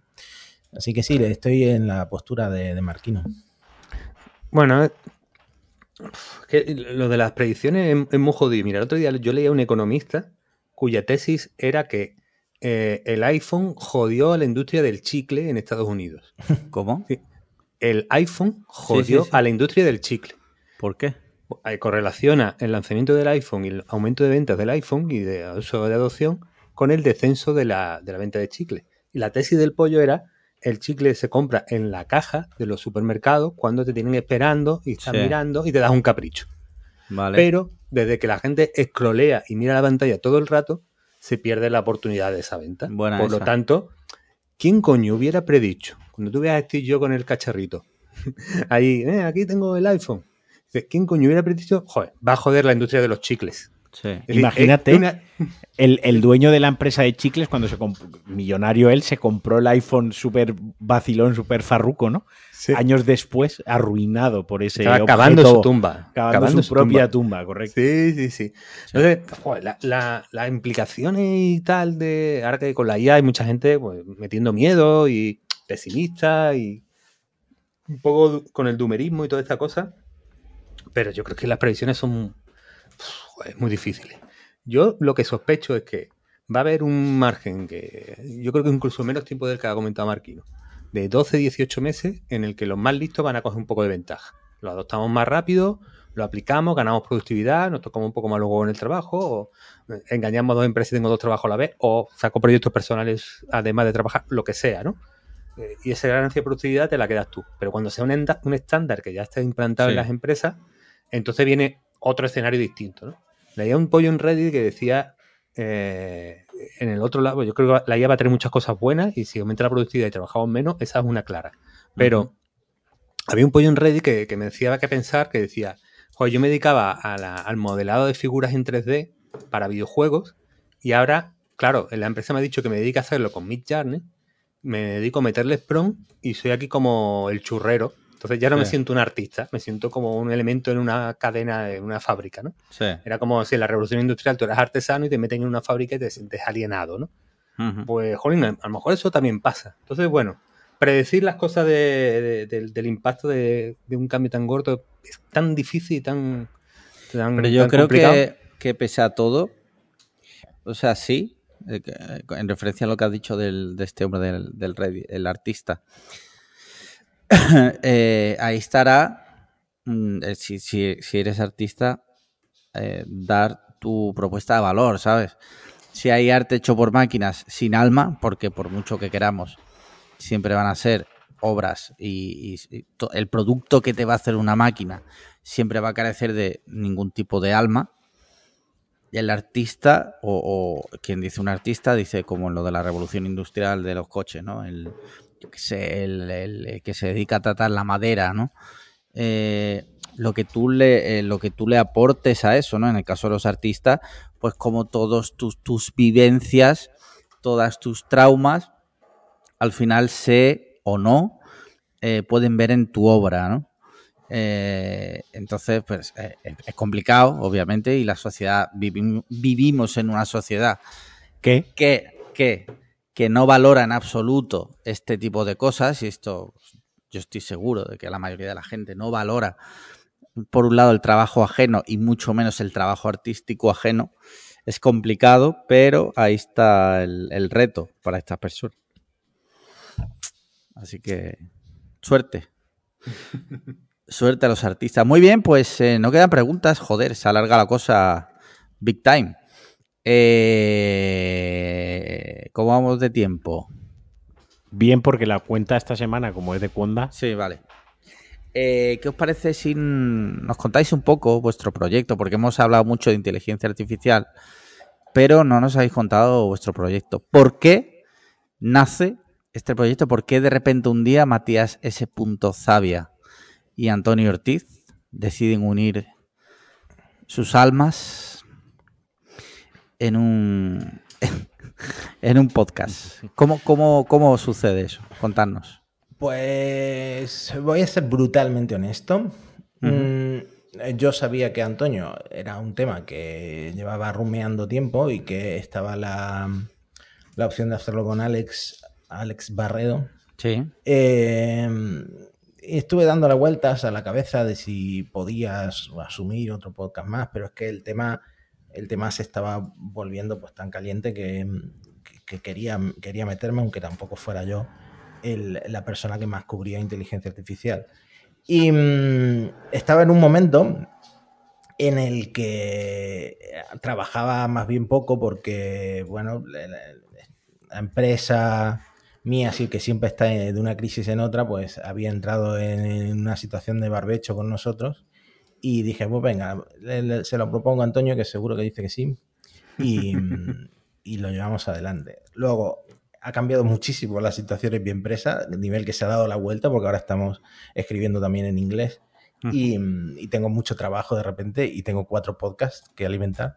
Y, y por suerte me ayuda mi hermana con la edición y por eso puedo, eh, puedo sacarlos adelante. Pero estoy muy, muy contento de haberlo hecho porque siento que ahora, aparte de que estoy mucho más informado, pues, sobre todo porque Antonio es realmente el, el experto, me pasa también en Parsec. En Parsec, el, mi compañero Javi, él trabaja en la industria aeroespacial. Él hace misiones para la Agencia Espacial Europea. En, el, soy- en Elon no te pasa, por lo que sea. No, en Elon yo soy el experto. O sea, recordemos, recordemos que la semana pasada Barredo dijo que, que Mataría mataría a a, a Eduo para salvar a Matías. Y Matías hoy ha llegado aquí a, a destripar a Barredo, ha vendido a Antonio, o sea, está De full. hecho- de Está hecho, un lizard. Matías, dos puntos, mataría a Edu, o sea, mataría a Barredo para salvar a Antonio Ortiz. Bueno, tengo que decir, la Es gente el título de esta pregunta, semana, tío. pero la gente me lo pregunta, ¿tú ganas dinero con los podcasts? Y, y yo siempre contesto la verdad. Yo solo gano dinero con los podcasts de Alex Barredo. O sea Hostia. que el- esta casa en la que estoy grabando fue eh, comprada en parte gracias a eh, la entrada que pude dar gracias a lo- los podcasts. Y, mm, y no, eh, el- Elon era mi bebé hasta que Elon Musk compró Twitter. Y cuando Elon Musk compró Twitter, yo creo que a todo el mundo nos empieza a caer muy gordo como para eh, no querer hablar más, para darle más protagonismo. ¿no? Sí. Y, y ahora da pereza a Elon, pero yo soy súper fan de SpaceX y en cuanto lancen la Starship, seguramente vuelvo a estar tan entusiasmado como antes. Mm. Y, y eso, eh, estoy muy contento de haber hecho, de haber empezado con eh, monos estocásticos. Por un lado, porque Antonio, que ahora hablará, eh, yo ya lo había tenido como jefe y es una persona muy estricta y, y muy de seguir las cosas a un ritmo bueno y, y regular, que es una cosa que yo siempre he fallado Disciplina. disciplinado, exactamente. Y, y por otro lado, porque también le doy a un poco de color al, al podcast, eh, que a lo mejor si solo estuviera Antonio, pues sería un monólogo larguísimo. Sí, sería un rollo. Eh, es curioso porque Barredo también me influyó a mí para meterme en esto del podcast. ¿Ah, sí? Sí, sí, sí. Yo recuerdo que le invité a merendar en Madrid. Y pensaste, perdona, y pensaste, si este subnormal se gana la vida con los podcasts, entonces yo ya... yo voy en piloto automático. Yo creo que al, final, al principio estaba receloso porque fuimos al Fight Guys y no quiso comer ni una hamburguesa ni nada. No se fiaba, ¿no? ¿Se pensará que lo quiero envenenar? no, pero eh, eh, Barredo conmigo ha sido un tío muy generoso porque eh, me animó mucho, eh, se- llegamos a plantear hacer algo juntos, pero claro, está la distancia y con Matías aquí pensábamos al principio grabar juntos en persona. Al final Ujú. nos ha dado, que hubiera dado igual estar en, en, en cualquier lado, pero, pero nada, yo la verdad que estoy muy contento porque eh, con Matías yo creo que una cosa que se nota en el podcast es que nos llevamos bien, eh, que estamos guay y creo que eso es un poco las vibras que, que transmite el podcast y que eso hace que, que la cosa funcione porque tienes que tener muchas ganas de inteligencia artificial para una vez a la semana tragarte una hora de eso si no conectas con los, con los que están hablando, ¿no? Entonces, ahí yo creo que la, la- la parte de, de que Matías y yo encajemos bien en lo que, que hace esto algo digerible, ¿no? Y, y nada, la verdad que yo me lo estoy pasando muy bien. De, de momento, eso sí, no, no hemos visto un duro. Hemos hecho hoy una, una- un, un anuncio medio fake, porque en verdad no nos pagan. Sí. Pero, pero bueno, que. ¿De qué producto que se, puede, se puede saber? bueno, de un amigo de Matías. Ah, Matías, tu amigo de este, el de. Tu amigo Pau. Arroba Pau, ¿no? Ah, vale. Vale, sí, sí. Vale. Oye, pues genial el lanzamiento del, del- del proyecto. ¿Cómo os va? Porque sé que habéis salido en la primera página de, de Apple Podcast, ¿no? Bueno, iba a decir iTunes, pero eso ya no existe.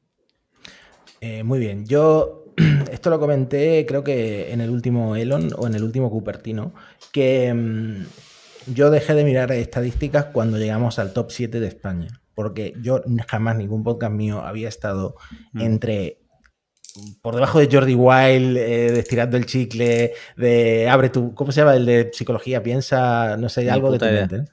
Eh, Entonces, eh, eso para mí fue flipante. Dije, no, esto no va a mantenerse aquí, va a bajar y, y yo no quiero ver cómo baja en tiempo real. Entonces, Sí. yo, yo dejé de mirar estadísticas. Pero es cierto que en el último Cupertino barra Elon, Alex me dijo, no, es que yo he mirado ahora, porque Alex Barredo tiene acceso a todas las estadísticas porque es básicamente eh, el, El el dueño. amo y señor de Cuonda con permiso de Ángel. Sí. Y, mm, Hoy nos, De está hecho- buscando, hoy nos está buscando muchos problemas. María. Hoy nos está saliendo muy caro. Y, y nada, y, me, y me- me dijo, sí, es que seguís muy arriba, es- es- está funcionando muy bien. Y es porque el tema está muy caliente. Y Mm. yo me imagino que a mucha gente, paradójicamente, lo refrescante del podcast es que sea dos tíos hablando sosegadamente durante una hora y no sea pues un TikTok en plan, esto te va a cambiar la vida, o un hilo de Twitter en plan, eh, mucha gente sabe lo que es Ch- ChatGPT, pero nadie está ganando dinero con ChatGPT. Pues en este hilo te voy a explicar cómo, ¿no? Sí. Entonces, eh, nos, nos- nos alejamos de eso y eso es una de las razones por las que creo que está Sí. funcionando. Y luego tenemos una estrategia muy buena que es eh, que en cualquier momento estamos dispuestos a cambiarnos la chaqueta. Es decir, si lo de la IA al final es que no, que, eh, no sé, una inteligencia artificial, mm, no sé, mata a alguien, mata mm, a Chenoa, no sé, no sé por qué he dicho Chenoa. Bueno, mata a alguien.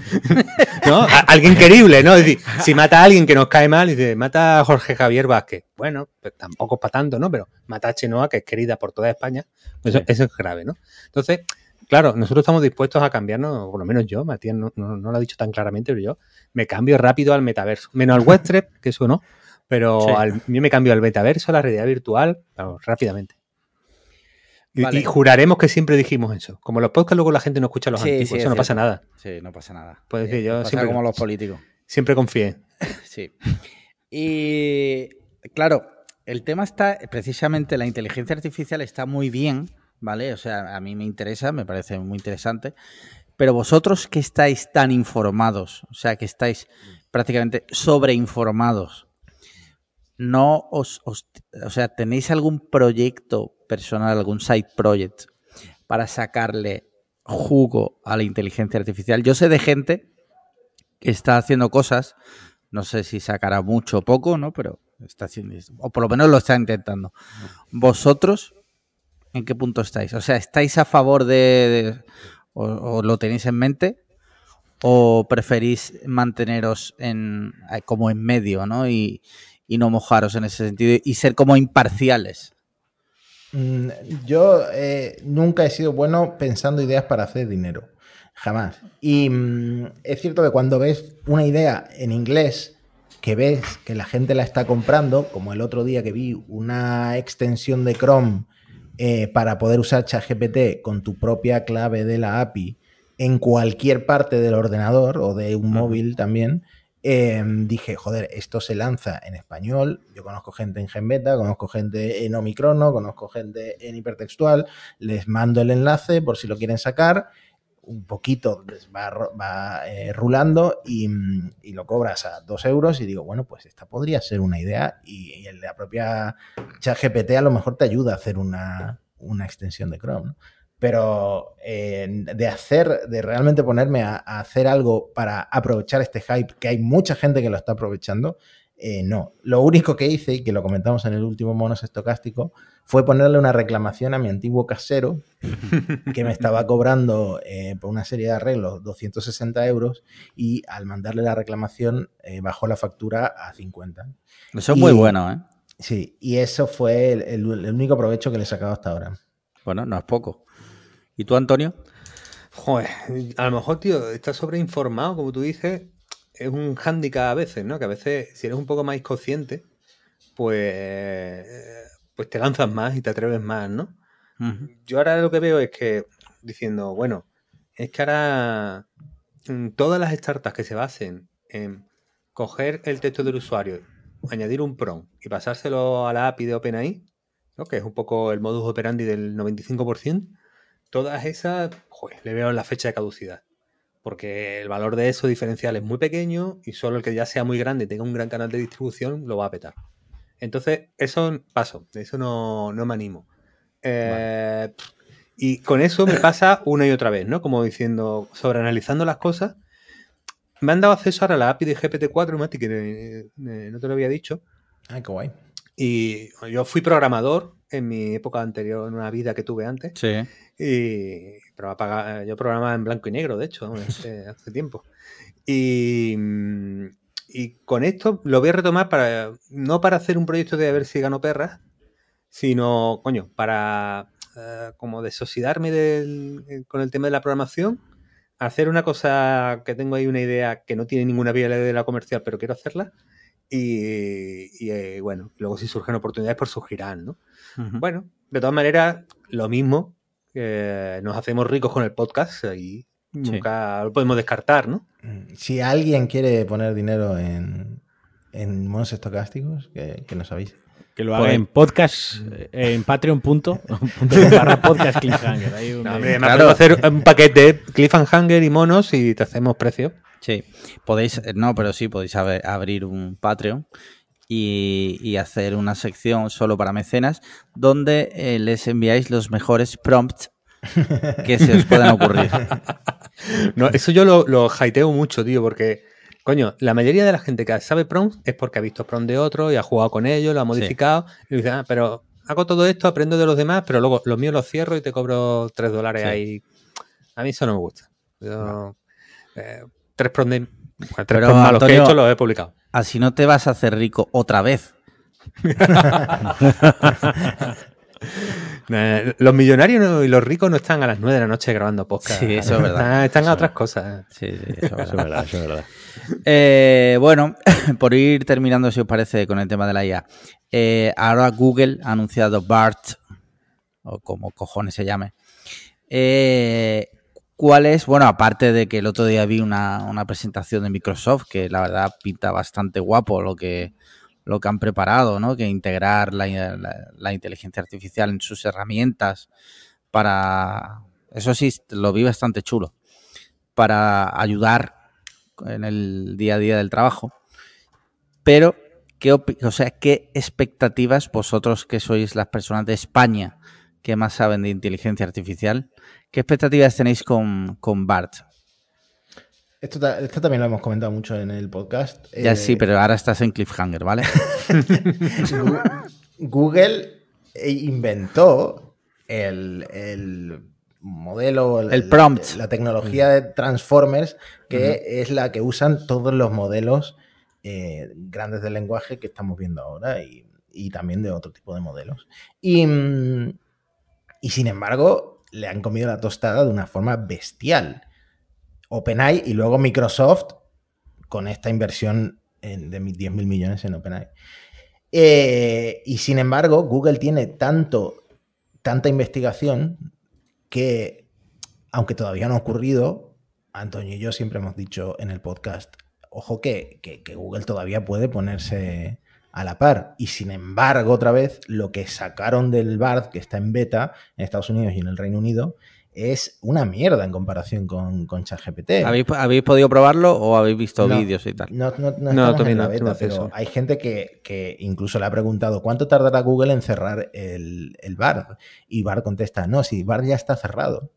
Y, y es- y eso es porque se ha liado buscando una cosa en, en internet. ¿no? Entonces, mm, es que, es que Google está haciendo el ridículo. O sea, que tus, eh, particularmente Matías, tus expectativas son cero. Ahora mismo, y como hater de Google por cerrar Stadia, que era la única persona en España que usaba Stadia, eh, ahora mismo sí, ahora mismo la están haciendo bailar, que es lo que dijo Satya Nadella, el, el CEO de, de Google. Eh, dijo que, pues, pues, que si Google tiene que salir a bailar, que salgan a bailar, ¿no? Nosotros encantados, y efectivamente es lo que está pasando. Yo solo pido una cosa a la IA de Microsoft. Si lo va a integrar en sus paquetes y tal, que lo haga, que, que vuelva en forma de clip, por favor. Ah, Yo solo claro. pido eso, que tengan el, el- el buen gusto, el detalle, ¿no? De traerlo en forma de clip. De, que por, le la, den- que por la vieja escuela, ¿no? el, el clip, eh, que ahora sea el clip que nos merecíamos, ¿no? El clip de es. verdad, ese clip Eso bueno, es, el que va a saber es. más que nosotros y el que se va a reír de nosotros después de haberlo hecho meme. Sí. Y Antonio, eh, ¿tú qué opinas de Bart? ¿Cuáles son tus...? Porque Matías ya, ya lo ha comentado, Sí. es hater. Hmm. Yo que estoy, bueno, Es que así nos llevamos bien, sí, casi nos, nos damos todo el rato la razón, macho. Parecemos el, el podcast de Jordi Wild. Eh, eh, bueno, yo estoy en la misma página, lo que pasa es que tanto con Google, que también va a meter en la ofimática, en el workspace este suyo, va a meter todo lo de toda la CIA generativa. Al final, donde podamos meter un texto, alguien va a meter ahí alguien que te ayude. Eso es un poco el concepto en el que estamos, ¿no? Pero mi impresión es que falta los que le den una vuelta completa, ¿no? Dice, ahora vas a tener el Excel de siempre más esta ayuda. Vas a tener el PowerPoint de siempre más esta ayuda. Y bueno, eso yo creo que es como una primera etapa, pero falta que lleguen los que, no, mira, es que hemos repensado, como tenemos inteligencia artificial, hemos repensado el Excel por completo. Hemos repensado el PowerPoint por completo. Hemos repensado el buscador por completo. Esa gente que le va a dar la vuelta y que no solo va a decir que no de cambie porque me va bien el business y le pongo un poquito de inteligencia artificial para que me vaya mejor todavía, yo creo que nos falta esa gente. Es como cuando antes hablábamos de, de contenidos y creaciones. Ahora mm, hago los mismos dibujos que se hacían antes en digital, pero lo hace una IA. O hago un vídeo, pero le meto una IA. Bueno, está por ver la generación nueva, más creativa, que llegue con, pues, coño, con nuevos géneros, con nuevas narrativas, con nuevos rollos. Y eso yo creo que va a ser la parte más chula y la parte más sorprendente, porque claro, los que estamos muy anclados a lo anterior, nos cuesta imaginar cómo sería eso, pero necesitamos que llegue gente que lo reimagine un poco, ¿no? Entonces, Google creo que no va a hacer esto. Google creo que es como la Microsoft de los 90. Eh, Microsoft 90 ve como el negocio de Windows y Office de toda la vida se le hunde y que empieza a ser lo viejo y lo criticado y como el modelo se va al móvil y ya cuando intenta ir al móvil va tarde y ya sabemos toda la historia de todo el mundo, ¿no? Me parece que Google todavía no está ahí, pero como no se espabile un montón, puede tener esa pinta pronto, ¿eh? Curioso. Da, da que, pen- da que pensar. No, no, pero no sé, yo, yo pensaba que quizás yo desde fuera, que no soy una persona hiperinformada, quiero decir, yo estoy más o menos al día de la actualidad, pero no, no sé los entresijos de la inteligencia artificial. Pero me daba la impresión como que había expectación.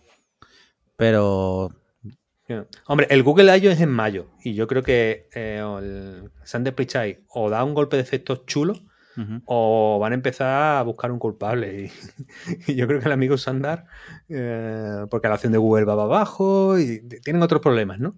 Entonces, en el Google I.O. de mayo, vamos, a- va- yo creo que Google va, va en serio ya, va a ir fuerte.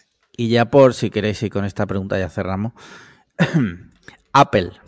Apple no ha dicho nada. Hasta el momento. ¿Cómo veis Apple eh, eh, eh, ahora mismo en este mundo? Eh, Marquino se la suda. eh, a Marquino se la suda Apple, que se ha salido. Eh, Apple, de hecho, es- se están viendo muchos como memes, ¿no? En Twitter de eh, Apple como inmóvil, ¿no? ¿no? no presentando nada y encima con el rumor de que van a sacar la- las gafas, ¿no? Para, para su metaverso. ¿Qué ha pasado? Nada, te has ido tú esta vez, ¿eh? Estábamos hablando del metaverso, de las gafas del metaverso. Pero tú has de- cortado la grabación. Que no, que no. Ahora te has ido tú, estaba hablando Mati. Pero antes yo he preguntado por Apple y tú has cortado Sí. la grabación. No, y la hemos reanudado y estabas tú. Sí, bueno, pero que el, el origen es que se ha cortado la grabación. Pero que ya estaba contestando Mati, ya la habíamos sí. reanudado y todo, ¿eh? Y Ya, estabas tú. Ha sido muy raro. Bueno, Mati, sigue, no te preocupes. Ya luego, luego lo recorto yo, o no. Eh, a ver, está claro que Apple eh, tiene que estar eh, haciendo algo porque no se puede quedar fuera de- de- del tren. Ahora, todos los rumores que hemos tenido hasta ahora de lo que de los proyectos grandes de I+D que está haciendo Apple son, por un lado, el coche, que ha cambiado tanto de ingeniero jefe y ha cambiado tanto de, de, no sé, de concepto, que se iba a, a ser algo de hardware y software que iban a vender a, a fabricantes de coches, o que es su propio coche, que es un coche carísimo, que es un coche barato. Eh, y luego las gafas, las gafas que se supone que se presentan ahora en la WWDC y que, y que van a costar 3.000 dólares, ¿no? Y esto lo dice Mark Gurman, que es de, de los más fiables. Entonces es como que está fuerísima de lo que ahora está, está de moda. Y ese es un problema también que tienen en Silicon Valley, que tienen en la industria en general, y es que parece que últimamente vamos por modas. O sea, eh, yo tengo un viaje a la Comisión Europea que me hacía mucha ilusión por ser la Comisión Europea, pero es sobre metaverso. O sea, eh, van, con, van con mucho retraso respecto a Con la- lag. van con lag respecto a la, a la moda de la industria. O sea, todo el mundo se ha pasado a inteligencia artificial hasta Facebook barra Meta barra Mark Zuckerberg, que como que lo había apostado todo hasta cambiando de nombre para, para el metaverso y de repente como que están pivotando a la IA y que, y que, y que se están centrando en lo que, en lo que está mm, pasando con OpenAI, etcétera, y, y- uno piensa, eh, joder, pues Apple no había rumores que estuvieran trabajando en modelos grandes de lenguaje ni nada de eso, pero está claro eh, que Siri en un futuro muy próximo tiene que, tiene que cambiar y tiene que funcionar como, como un modelo de lenguaje como, como ChatGPT, porque si no, que Siri no sirve para absolutamente nada, solo para poner alarmas. ¿no? Sí. Sí. La- En la Comisión Europea, Mati, un día nos van a llamar y dice, nos preocupa esa plataforma de creadores que se llama Vine. Podríamos analizarla Sí, sí, mami. a ver qué pasa ahí. no sé, yo, yo un poco ya alejado un poco del mundillo Apple. Antes con, con los colegas de Apple Esfera tenía más, más cercanía. Bueno, escucho al acorde de vez en cuando. Pero es verdad que lo escucho en los temas menos Apple. Cuando se sale de, de un- del producto a producto es cuando más me gusta a mí eh, escuchar a, a- a Javi. Fíjate, yo creo que el peligro de Apple es que Tim Cook quiera pasar a la historia. Porque yo creo que Cook, claro, lo ha hecho bastante bien, financieramente, de éxito, de número, de todo. Pero a lo mejor dice, yo no quiero pasar a la historia como un gran financiero, yo quiero pasar a la historia como el que dejó el- la siguiente generación al nivel de Jobs, a una creación que deje con el culo torcido a la humanidad. Y que si te metes en ese rol y se empeña en las gafas antes de que estén preparadas, yo creo que ahí eso es un, es un riesgo, ¿no? Entonces, puede salir eh, por la puerta grande o puede, o puede morir de, como decimos en el podcast, ¿no? En la, en la enfermería. Pero entonces yo en la inteligencia artificial además veo que hay como una fricción, porque todos estos modelos se equivocan, son inseguros, no te dan la garantía de la experiencia. Entonces eso lo veo po- hasta poco Apple. Veo que me, me encaja con que no, no, no esté en su cultura el mezclar sus productos con esto que no pueden asegurar al usuario la experiencia, ¿no? Entonces, es posible que se queden fuera y oye, y es posible que les salga bien. Decir, aquí Microsoft y OpenAI están asumiendo unos riesgos que nada quería asumir. El que tenía la tecnología, que era Google, y no, no quiso ni Meta, que también tenían mucha, mucha IA, no quisieron asumir los riesgos que están jugándose esta gente. Bueno, a lo mejor los conservadores al final de la partida son los que ganan. Ya, ya veremos, ¿eh? Oye, muy bien, muy bien, porque esta charla os ha servido a los oyentes de tráiler de lo que podéis escuchar en, en el podcast. Me niego a decir el nombre, decirlo vosotros. Podcast de Antonio. estocásticos. Monos estocásticos. estocásticos. Podcast que podéis escuchar. Eh, ¿Qué estás haciendo, Marquino? No lo puedo contar. ¿Qué? No, dilo. No, a ver. Lo tienes que decir. Estás jodiendo la marrana. ¿Qué coño estás haciendo? Estoy jodiendo. O sea, me ha pasado una cosa chunga, tío. ¿Qué ha pasado? Se me ha caído un vaso entero de. Coca-Cola encima de un teclado que no es precisamente barato. Adiós. Y, el tec- y cuando he hecho así, ha empezado a hacer cosas muy raras el teclado, como cerrarme ventanas del navegador. Ah, ojo, y me dice, te has salido tú. O sea, te, te has salido tú. O sea, la persona que echa literalmente un litro de Coca-Cola en el teclado, te has salido tú. Y es- Estoy en una espiral hacia abajo descendente por intentar que el teclado no haga cosas raras. Porque Desen- desenchufarlo no es opción. eh, ya lo he desenchufado, pero le, está, le he quitado todas las teclas y se las he vuelto a poner. Bueno, pues como os decía, este que sirva como pequeño pequeño tráiler de lo que podéis escuchar en monos esto- estocásticos. Ahí, ¿Lo he hecho ahí, Ya lo tienes. Estoy lo pensando tienes. que lo que nos unió a Antonio y a mí es eh, Coca-Cola y fíjate ahora dónde hemos acabado, una Coca-Cola en el teclado de... Sí, Sí. Se cierra el círculo. Estoy jodidísimo como no consiga arreglarlo, también os lo digo, ¿eh? Eh, como dicen en Sálvame, no dejes de soñar. Eh, a ver, nos hemos ido de tiempo muchísimo. No sé si queréis hablar de videojuegos, series y películas. No es un ¿Cómo va? que controle.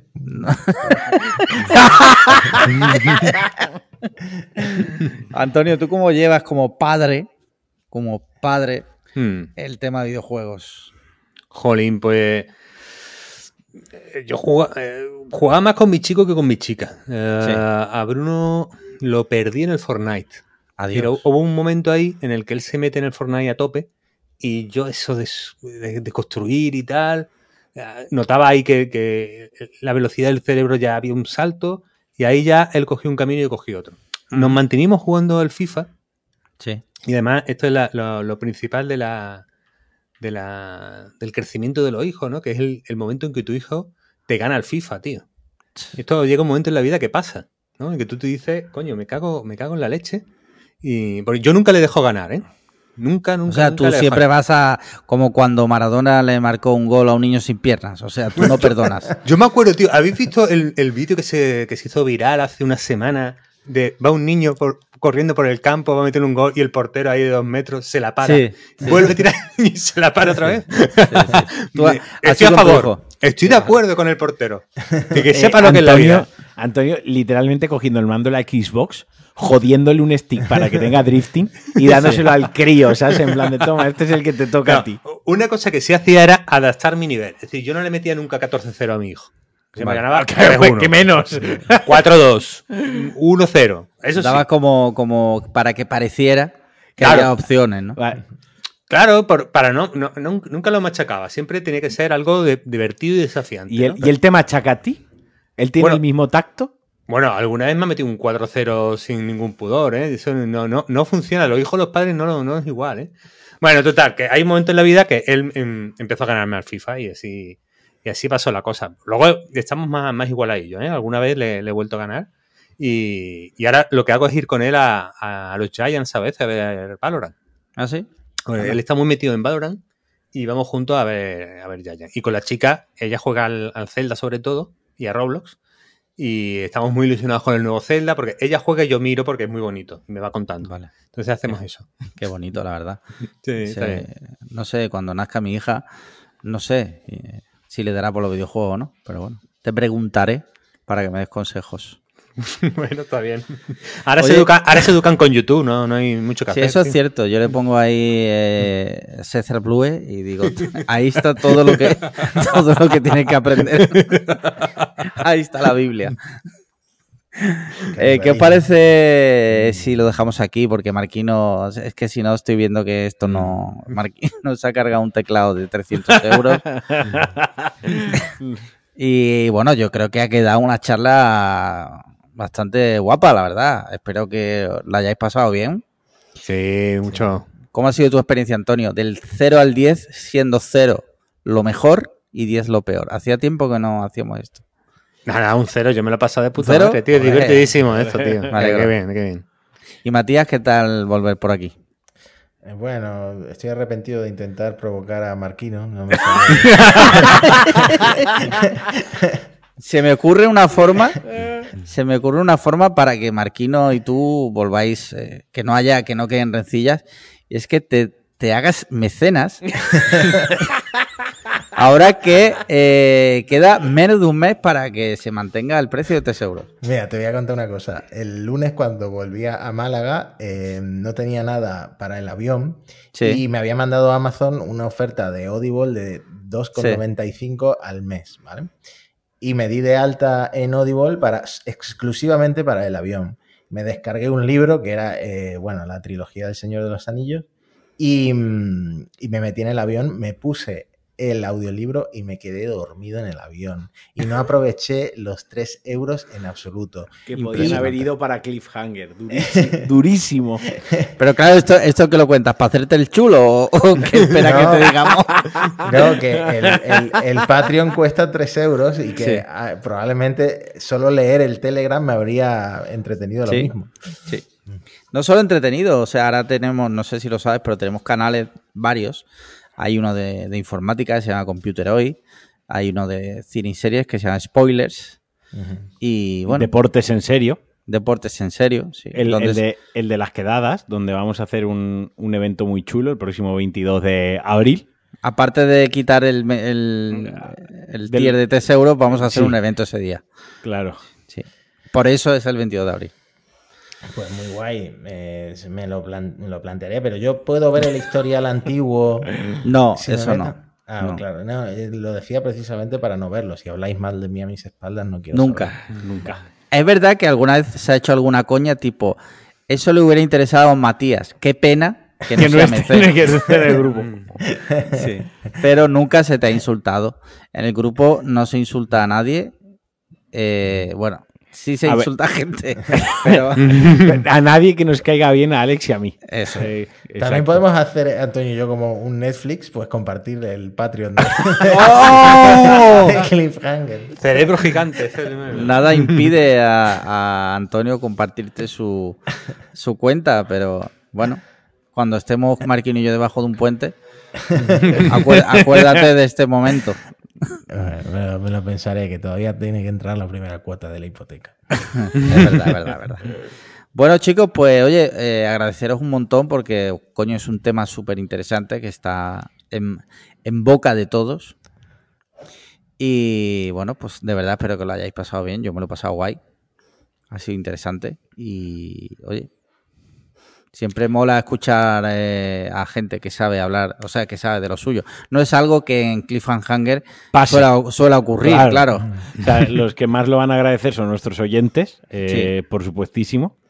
Sí. Pero nosotros también agradecemos que, que hayamos sacado este rato porque la gente no sabe, ahora te vas a joder, Matías, la gente no sabe lo complicadísimo que es eh, coordinarse con Matías. O sea, Matías tiene, es un señor muy ocupado, una persona muy solicitada y cuesta mucho coordinarse con él, así que sacar el ratito está, está bien. Yo lo peor que tengo es que tengo cuatro podcasts más cinco si contamos churros eh, y el, eh, mi trabajo. Y lo que más me gusta es no trabajar, es ver vídeos de YouTube, salir a comer fuera, ir a, ir a pasear, viajar. Entonces, La vida de rico, ¿no? Por lo que sea. Es lo que más te gusta. Ese es mi problema. La vida que le había prometido Barredo, pero bueno. Mm. A mí eso me hace gracia porque una vez me preguntaron en el. ¿Cómo se llama el cacharro este que te mandaba la gente preguntas anónimas? El Curious Cat o algo así. Curious Cat o algo de eso, sí. Me preguntaron, ¿cuál es tu trabajo ideal? Y Yo fui sincero, digo, mi trabajo ideal es no trabajar, o sea, o sea yo no quiero trabajar, yo quiero ser Georgina. ¿vale? Tal o sea, cual. yo, yo quiero estar eh, todo el puto día haciendo el subnormal. Eh, no hacer nada, no hacer nada para mí. Yo no, hay- por ahí un vídeo buenísimo de Fernando Fernán Gómez también, que decía que él eh, había nacido para no hacer nada y que no entendía la gente que dice, yo es que no puedo estar quieto. A mí eso no me pasa. O sea, yo el, el confinamiento no digo que lo pasara bien, pero estar todo el día tumbado en el sofá en ningún momento me agobió tampoco, ¿sabes? Entonces, El trabajo, amigos, eh, ya para cerrar, amigos, el trabajo no dignifica. Lo que dignifica es pasar tiempo con los amigos, lo que dignifica es pasar tiempo calidad con tu pareja, lo que dignifica es dedicarte a tus aficiones, a tu tiempo libre y a lo que realmente te gusta. El trabajo lo que te da es dinero, pues para poder pasarlo bien y para poder sobrevivir. Pero, claro, para hacer esas cosas necesitas trabajar. tan- pero dignificar, dignifican otras cosas. Así que nada, poneros a robar cobre. pues nada, en serio, muchas gracias. A Eh, usted, muchas gracias por la invitación, ¿eh? repetid el nombre, que la gente se, que lo busque, Monosestocásticos.com. ¿vale? Ahora, Antonio. Monos estocásticos. Es que si no lo digo así, no me sale, tío. Uy, el teclado de Marquín. Pues nada, eh, y bueno, pues a los que habéis llegado hasta aquí, ya sabéis, patreon.com para podcast cliffhanger. Eh, comprad nuestro merch en podcast cliff- post- podcastcliffhanger.com O O en, en calzoncillosbaratos.com. Esto es, ¿Esto es real. Esto Una pregunta, una pregunta, una pregunta. Si yo me compro una camiseta, si es que Sí. la tenéis 3XL y tal. Sí, la tenemos. eh, ¿Me vale para entrar al Telegram? No. Hostia, Matías a todo lo que da. Sí, y menos teniendo en cuenta que durante una época perdíamos dinero con cada camiseta que se vendía. O sea, eh, sí, sí, así que no. Bueno. Pues nada, ya sabéis, cinco estrellas en Apple Podcast, comentarios y likes en iVoox y nos vemos la semana que viene. Muchas Venga. gracias a todos. Un abrazo. Chaito. Chao, Chaito. chao. abrazo. Hostia, que las no has grabado, tío. El teclado.